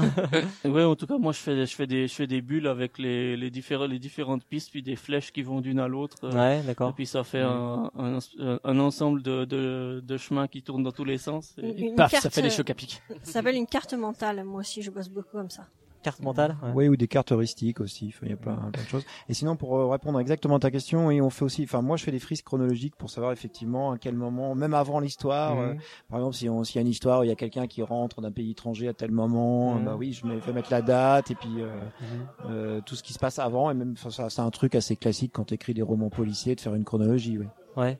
Et euh, travailler ces personnages en, en amont, euh, leur faire un, un background, tout ça, vous, vous le faites ou Alors, c'est euh, nécessaire pour euh, C'est pas nécessaire parce que c'est vrai que les, les personnages vraiment tu vas les croiser sur un paragraphe de maximum, enfin trois Ouais. peut-être avec l'intro ou avec la fin, mais t'as pas tellement besoin pour tous les personnages d'aller aussi loin parce que c'est quand même pas un roman, c'est pas une nouvelle, etc. Mhm. Mais c'est intéressant parce que justement, euh, comme je prends des cours d'écriture à côté, Ouais. il y a eu un atelier sur la caractérisation de personnages et je me suis surpris à commencer à faire exactement ce que tu dis, c'est-à-dire des fiches de personnages avec un background, avec euh, euh, des, des émotions, un caractère assez Mhm. fort, avec des euh, à l'inverse des vulnérabilités, des vulnérabilités. Je vais pas y arriver. Vulnérabilité. Merci Dédé. et, euh, et c'est le scénario est pas né de là, mais ça m'a beaucoup aidé à, à, à changer mon écriture, à aller au-delà de, Mhm. de choses assez stéréotypées et c'est pas mal. Donc ça peut ça peut aider sur des huis clos par exemple. Mhm. Je pense, imagine un, un meurtre dans, un, dans une salle fermée ou des invités à un dîner, tu as, huit personnages bien caractérisés, et tu vas faire toute une toile comme ça entre ces personnages, un peu comme des, des soirées enquête où finalement euh, euh, tout le monde a un peu un bon motif de- de- d'avoir tué ou volé quelqu'un, et ainsi de suite. Et là, tu peux t'amuser avec des caractérisations à, à aller plus loin que ce que tu avais juste imaginé au départ. On peut, on peut espérer que ta prochaine enquête soit meurtre aux toilettes. Un petit huis clos euh, bien sexy. D'accord. Je crois que ça veut dire, ça veut dire non. tu prends des cours d'écriture. Enfin, je trouve ça intéressant parce que c'est. Euh, J'imagine que dans, dans Time Stories, on n'a pas besoin de. Bah, on n'aurait pas forcément besoin de cours d'écriture, quoi. Enfin, je, je sais pas les paragraphes. euh, J'ai j'ai fait qu'un début de partie moi de Time Stories. Euh, y a pas des, y a, on n'écrit pas un roman, donc. Euh, Non, non, euh, généralement c'est du texte assez court, euh, des descriptions Pour un ou un descriptif, petit quoi, ouais. dialogue. Mhm. Il faut, il faut que ça soit assez court pour aller à l'essentiel. Mhm. Donc, euh, Alors que, alors que dans Sherlock Holmes, il y a, il y a une ambiance un peu à planter, peut-être. euh, on Ah, n'est bah. on n'est pas non plus dans un roman, mais j'imagine que euh, effectivement, si tu fais un background des personnages, que tu en donnes une caractéristique, l'idée c'est d'essayer de trouver, euh, comme je disais tout à l'heure, les- les termes pertinents qui vont faire Oui. que ça va faire ressortir un peu le personnage et du coup ça va donner un peu de, un peu, de, un peu de vie, un peu de, un peu de couleur. Oui, euh, à il n'y a pas que ça, c'est surtout euh, c'est que bon quand tu fais une enquête ou quand tu fais un scénario, des fois tu sais pas trop comment t'as fait en fait. T'es, tu te poses pas trop de questions euh, et puis tu fais ton scénar. Euh, C'est un peu le cas qui s'est produit avec le concours d'écriture là euh, sur les masques africains. Je l'ai gagné, puis bon je suis content, mais euh, finalement euh, rétrospectivement je sais pas trop pourquoi je l'ai gagné. Plus, enfin pas pourquoi je l'ai gagné. L'enquête est bonne, etc. Mais moi euh, j'ai pas compris comment j'avais fait quelque part. Je croyais avoir compris, mais quand j'ai écrit la deuxième, je me suis rendu compte qu'en fait, euh, c'était pas si simple. J'ai eu des blocages énormes euh, et beaucoup de problèmes euh, à écrire une deuxième enquête. Et euh, quand j'ai commencé la troisième, je me suis dit à un moment donné, oui, bon, faut peut-être un peu que je, si je veux vraiment en faire beaucoup, euh, c'est de, de prendre des cours et de comprendre pourquoi il y a des moments, oui, ça coule tout seul, et d'autres moments où tu es complètement bloqué, ou pendant une semaine, t'arrives pas à avancer, ou tu sens que ça marche pas. Et euh, les cours d'écriture, ça aide à ça. Bon, après, c'est pas, c'est pas effectivement des cours d'écriture sur sur de la narration comme Sherlock Holmes, des trucs non linéaires, mais il y a beaucoup, beaucoup quand même de points communs avec des techniques d'écriture classiques, avec la dramaturgie, avec euh, effectivement des histoires de, de background de personnages. Ça, c'est un truc super connu des scénaristes de séries, etc. Il y a l'écriture sérielle aussi qui peut être très intéressant. Puis c'est surtout, euh, c'est quand même que du policier. L'écriture pour la série, pour la série policière ou pour les séries, avec des systèmes de sous-intrigues. Il y a beaucoup de sous-intrigues dans Sherlock Holmes. Des flashbacks et tout ça. Non, mais les questions euh, un peu optionnelles, quoi. Les. euh, Oui, ce qu'on retrouve à la fin dans les questions optionnelles, et puis qui, même une bonne fausse piste finalement, c'est une c'est une intrigue très crédible euh, ou une sous-intrigue. Donc c'est intéressant de savoir comment tu développes une intrigue principale, finalement euh, peut-être pas super compliquée, parce que finalement les gens c'est c'est peut-être pas la peine de les perdre dans des trucs trop tarabiscotés, mais de noyer bien ça avec des intrigues secondaires, avec euh, des fausses pistes, de manière à tisser une toile dans laquelle le joueur va pouvoir comme ça errer, se perdre, revenir, euh, et puis finalement trouver la solution. Puisque tu disais tout à l'heure, Cyrus, c'est par rapport à la couleur, un peu à, l'univers. C'est vrai que dans Time Stories, tout ça, le visuel l'apporte. Que dans Sherlock Holmes, il faut réussir, enfin, pas tout, mais le visuel apporte certaines choses qu'il faut es- essayer une ambiance, euh, des couleurs, des, des imaginations, des, des images qu'il faut amener peut-être avec Sherlock Holmes par le texte. Oui, puis alors c'est toujours pareil, c'est une question de répétition. C'est quand tu fais euh, une enquête, deux enquêtes, trois enquêtes, il faut imaginer justement, euh, notamment avec les 14 informateurs par défaut, plus la scène d'exposition, soit éviter de se répéter. Surtout qu'on a, il y a quand même une, à un moment donné, tu as l'impression que te- c'est un jeu où si, si tu le fais mal, on pourrait imaginer que ça s'est ramené à aller quelque part. Bonjour, tiens, on vient enquêter, ouvrez-nous la porte. Ah oui, salut, on parle de. Tu vois, c'est toujours un peu la même chose. Tu peux pas tomber toujours sur le cliché, euh, le majordome qui t'ouvre, euh, on te sert le thé. Enfin, tu vois, c'est peut-être c'est peut-être sympa une fois, mais imagine répéter ça sur toutes les entrées du, de, de plusieurs enquêtes, c'est juste pas possible. Tu finis aux toilettes à bouffer, à boire tellement de thé. euh, Ouais, voilà déjà. Non, mais c'est ça devient cliché. Enfin, il y a un moment donné, il faut que tu te renouvelles. Donc c'est vrai que toutes les techniques d'écriture, elles veillent à, à réinventer ça à chaque fois.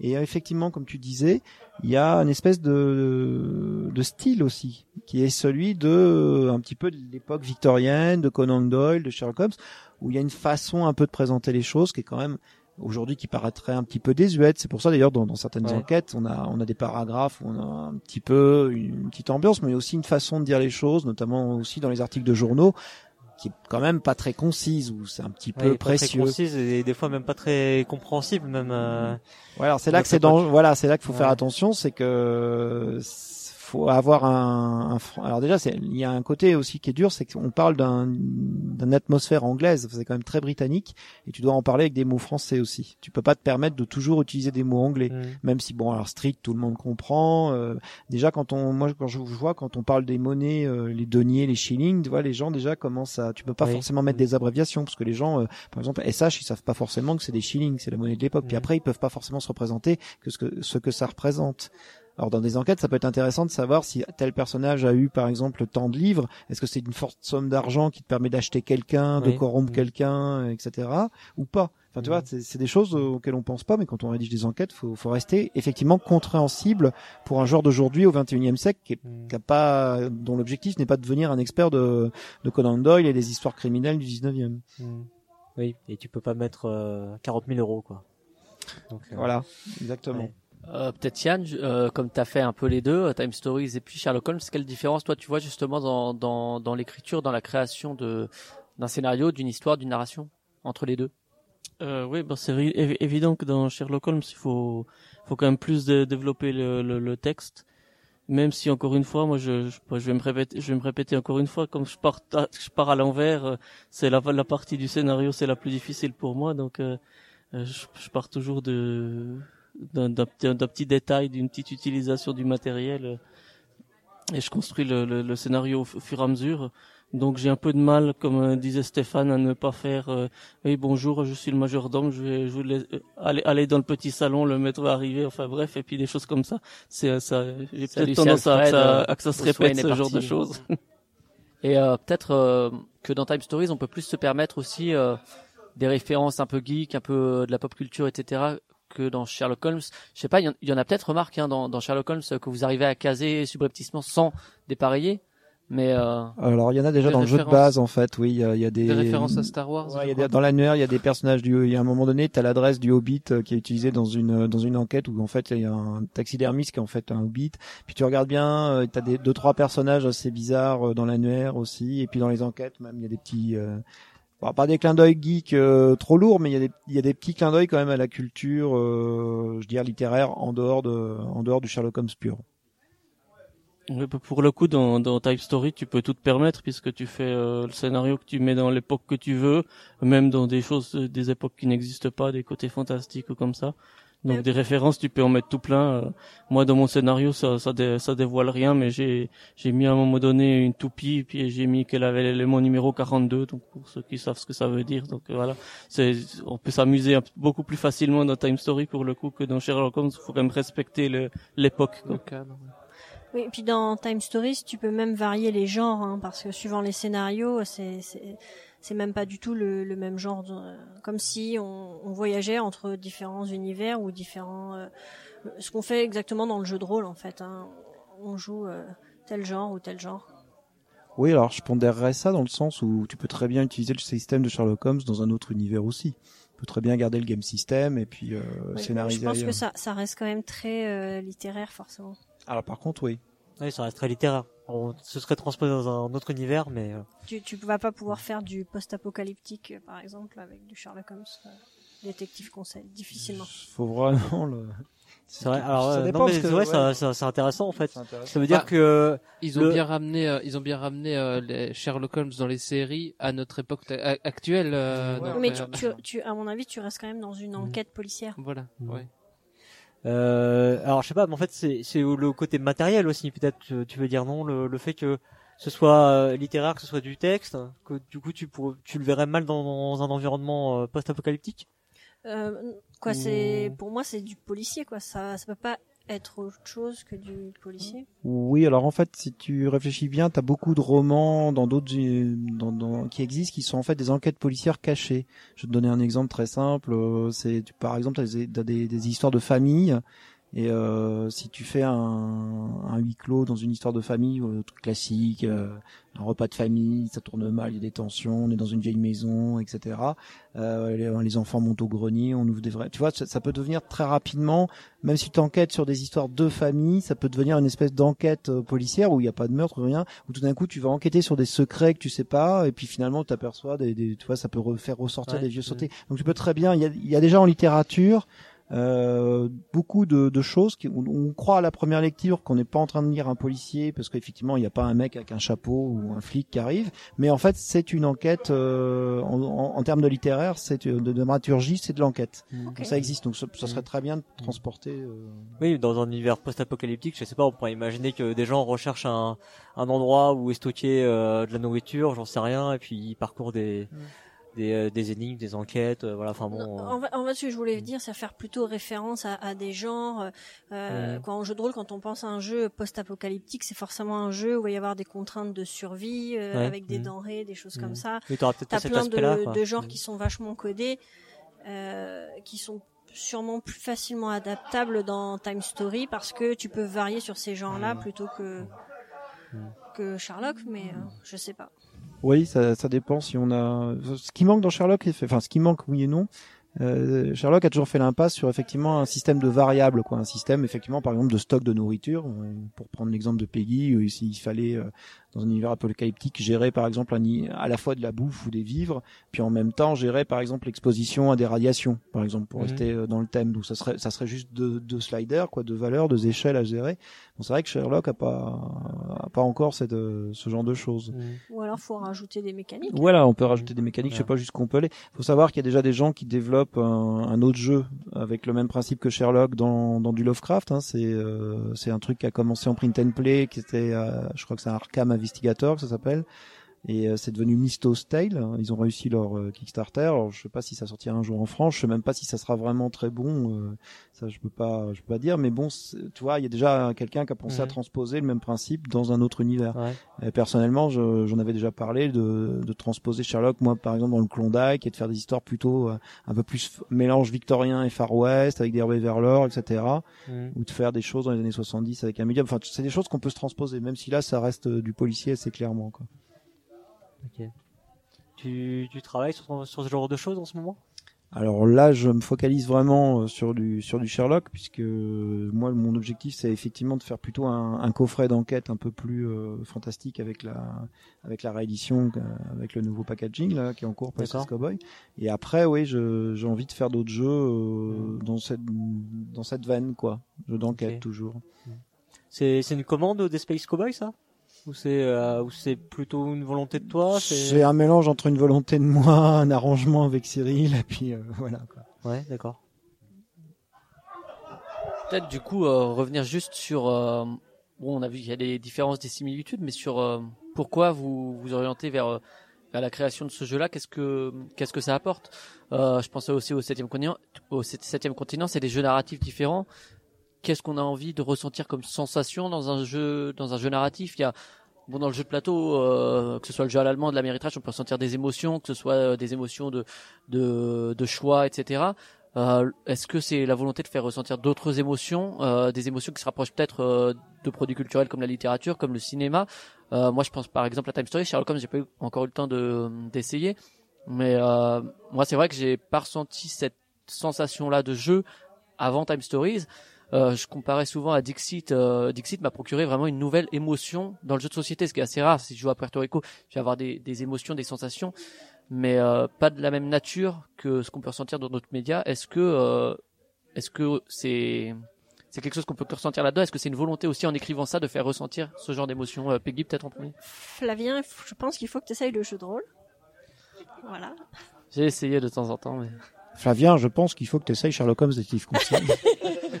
Yann, une recommandation Ouais, pareil, faut qu'il laisse Sher- Sherlock. Et c'est aussi, c'est aussi très intéressant de pouvoir euh, euh, discuter avec les autres autour de la table et ça, ça amène euh, aussi une convivialité quand on n'est pas trop nombreux parce que sinon après ça peut partir en guerre aussi. Mais, mais sinon ça, ça, ça amène une, une certaine convivialité de, de partager des idées pour, pour trouver la solution. Qu'on n'a pas forcément en lisant seulement un livre où on- va juste euh, lire l'histoire de, l'auteur, on va passer un bon moment, mais on n'aura pas forcément le, le, partage et la recherche en même temps.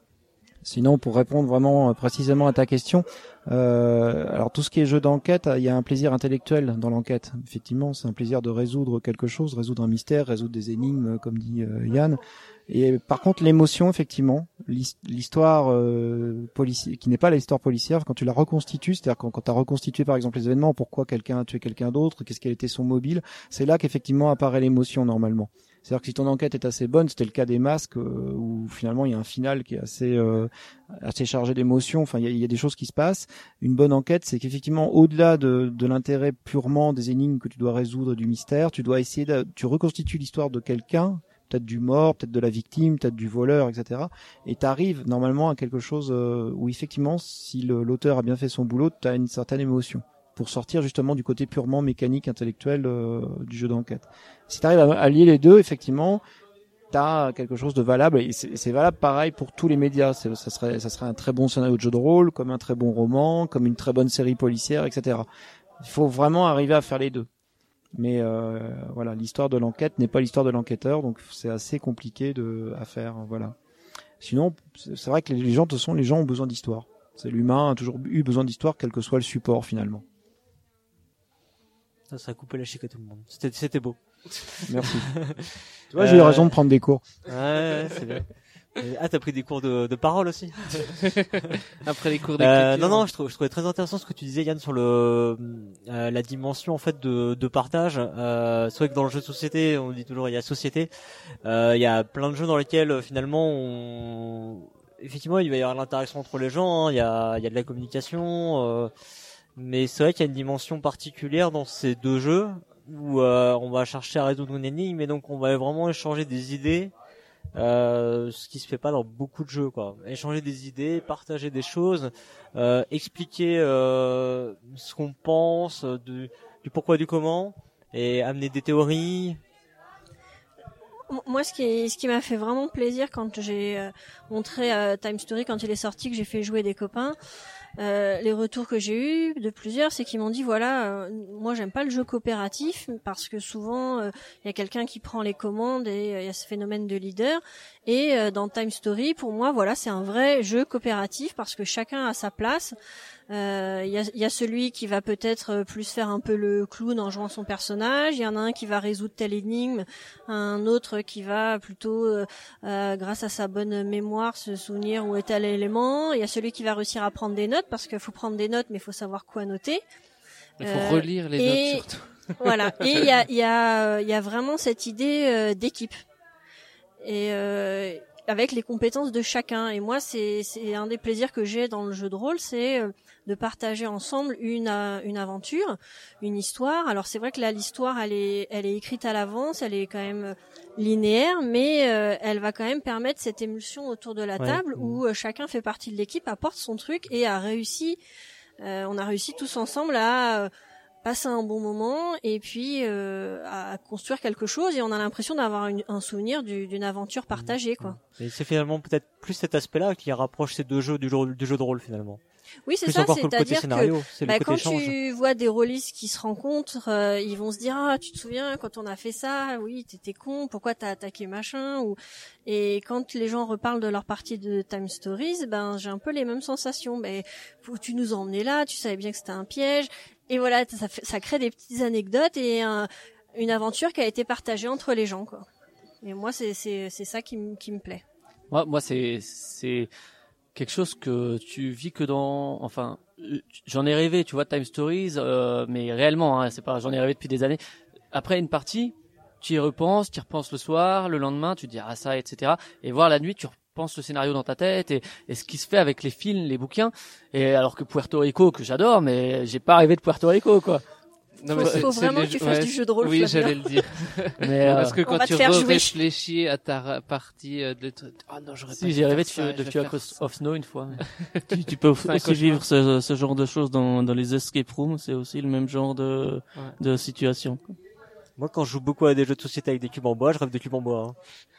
Et à Tetris, fantasmes. et à Tetris, tu pas, vois les euh, bons, les, les, les, les trucs, euh, les pièces tombées aussi, c'est vrai. C'est vrai. c'est vrai. Mais euh, juste, du coup, je voulais juste rebondir sur ce que tu disais par rapport aux jeux de société euh, qui est un partage et euh, en le séparant un peu de d'autres médias comme le cinéma ou la littérature. Pour moi, justement, tu as ce partage aussi quand tu parles d'un même bouquin.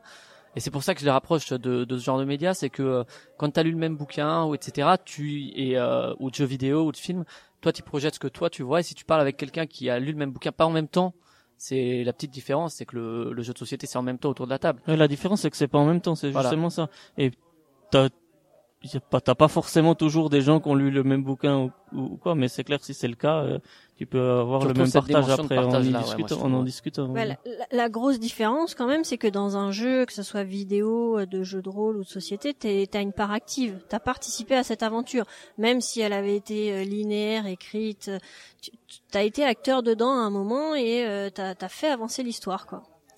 Mais moi, je vois pas le. Enfin, c'est moi quand quand je lis, quand je regarde un film, je suis actif aussi. en- Enfin, je me vois comme actif finalement. Alors, je suis pas acteur, non, je touche pas des. non, mais je me vois comme. euh, Je veux dire, comme je reçois et que j'interprète, etc., et que je vis des émotions. Je suis pas passif. Je reçois pas juste euh, quelque chose. Je transmets quelque chose aussi à l'écran. Il y a, il y a un lien qui se fait, qui est aussi là dans le jeu vidéo. euh, voilà. Et, et par exemple, si on parle de Fallout ou de, de jeux comme ça, C'est du genre à dire attention derrière toi. non, C'est toi le mec chiant dans la salle qui parle tout le temps c'est moi, c'est ça. Dans toutes les salles de France et de Navarre, euh, c'est euh, le mec qui parle tout le temps. Mais, mais ouais, C'est toi qui vas voir les films plusieurs fois en disant mais pourquoi il est tombé dans le piège encore une fois?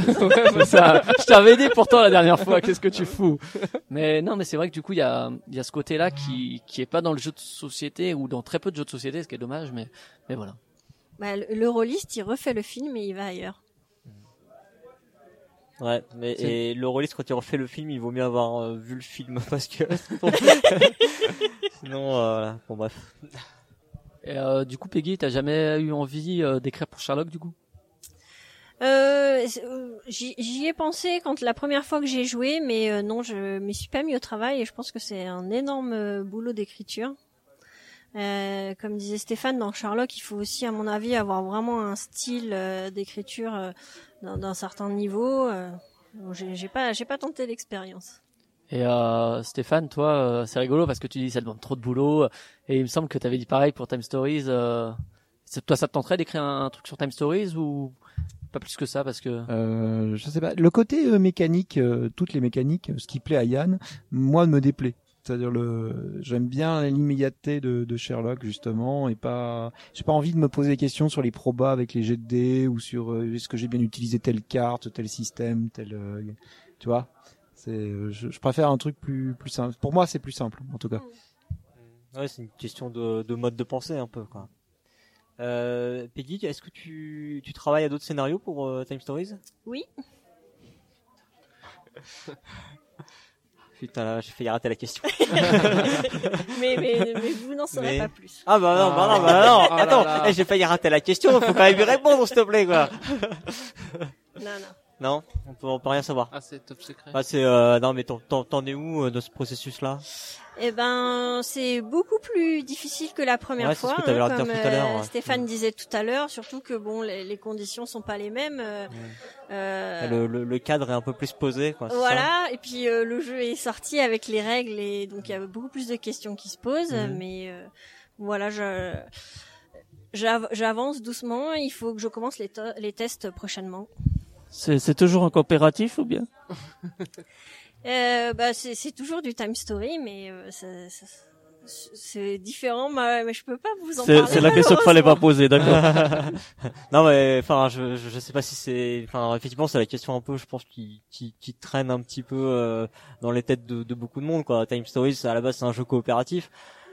On se dit que ça pourrait ne pas l'être quoi. Ça, ça, ça peut tout ça, à ça fait pourrait ne pas l'être. avec des contraintes euh, avec des contraintes j'imagine évidemment toujours au système où fatalement Bah, les gens doivent rester dans la le, même le pièce. euh. principe de Time Story, c'est que euh, c'est un jeu, mais en même temps c'est un, un jouet, c'est-à-dire qu'il y a un outil et euh, on ne sait pas encore jusqu'où le jeu va pouvoir aller. C'est-à-dire que Mhm, c'est aussi mhm. aux gens d'inventer des nouvelles mécaniques qui Ouais, sont qui n'ont pas été prévues.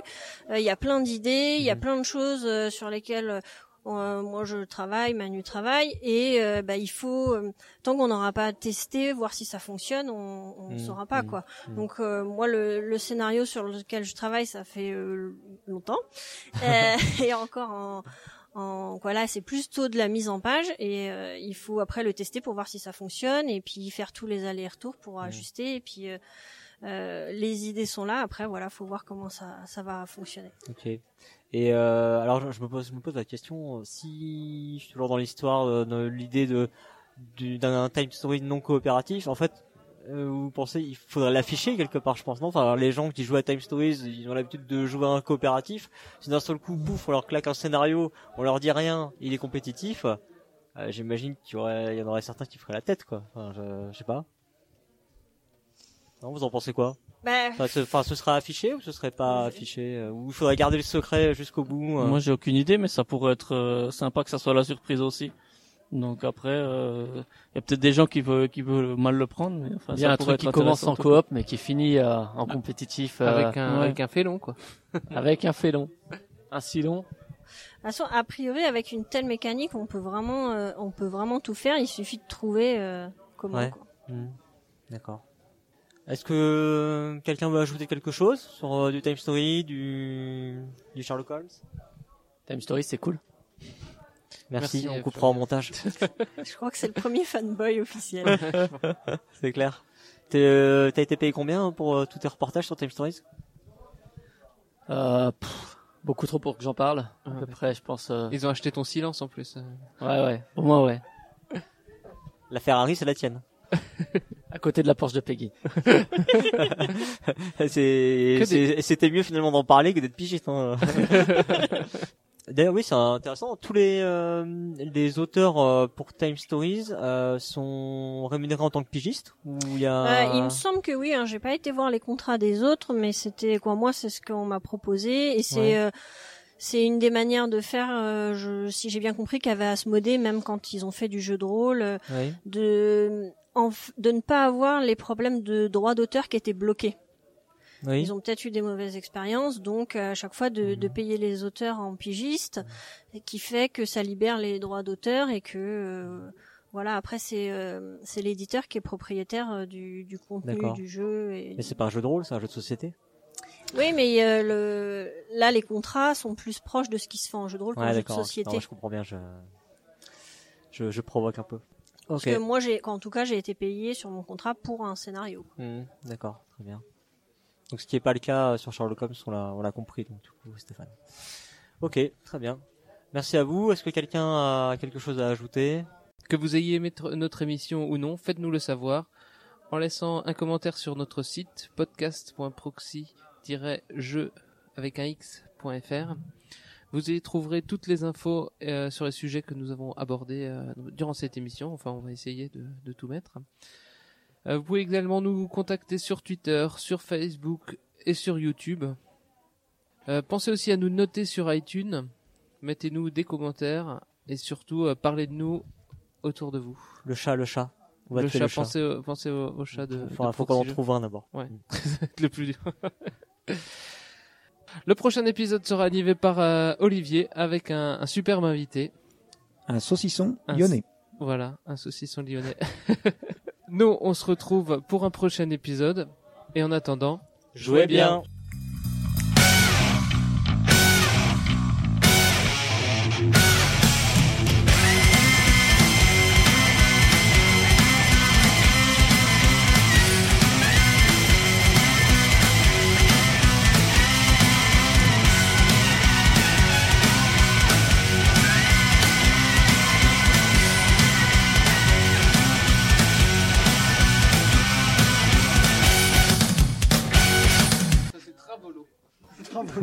Travolo. L'affaire Travelo, donc une enquête qui se passe dans le bois de Boulogne à Paris en, en 1899. Faites du jeu de rôle. Sherlock Holmes, détective conseil, c'est mieux. Ça, c'est pour le bêtisier.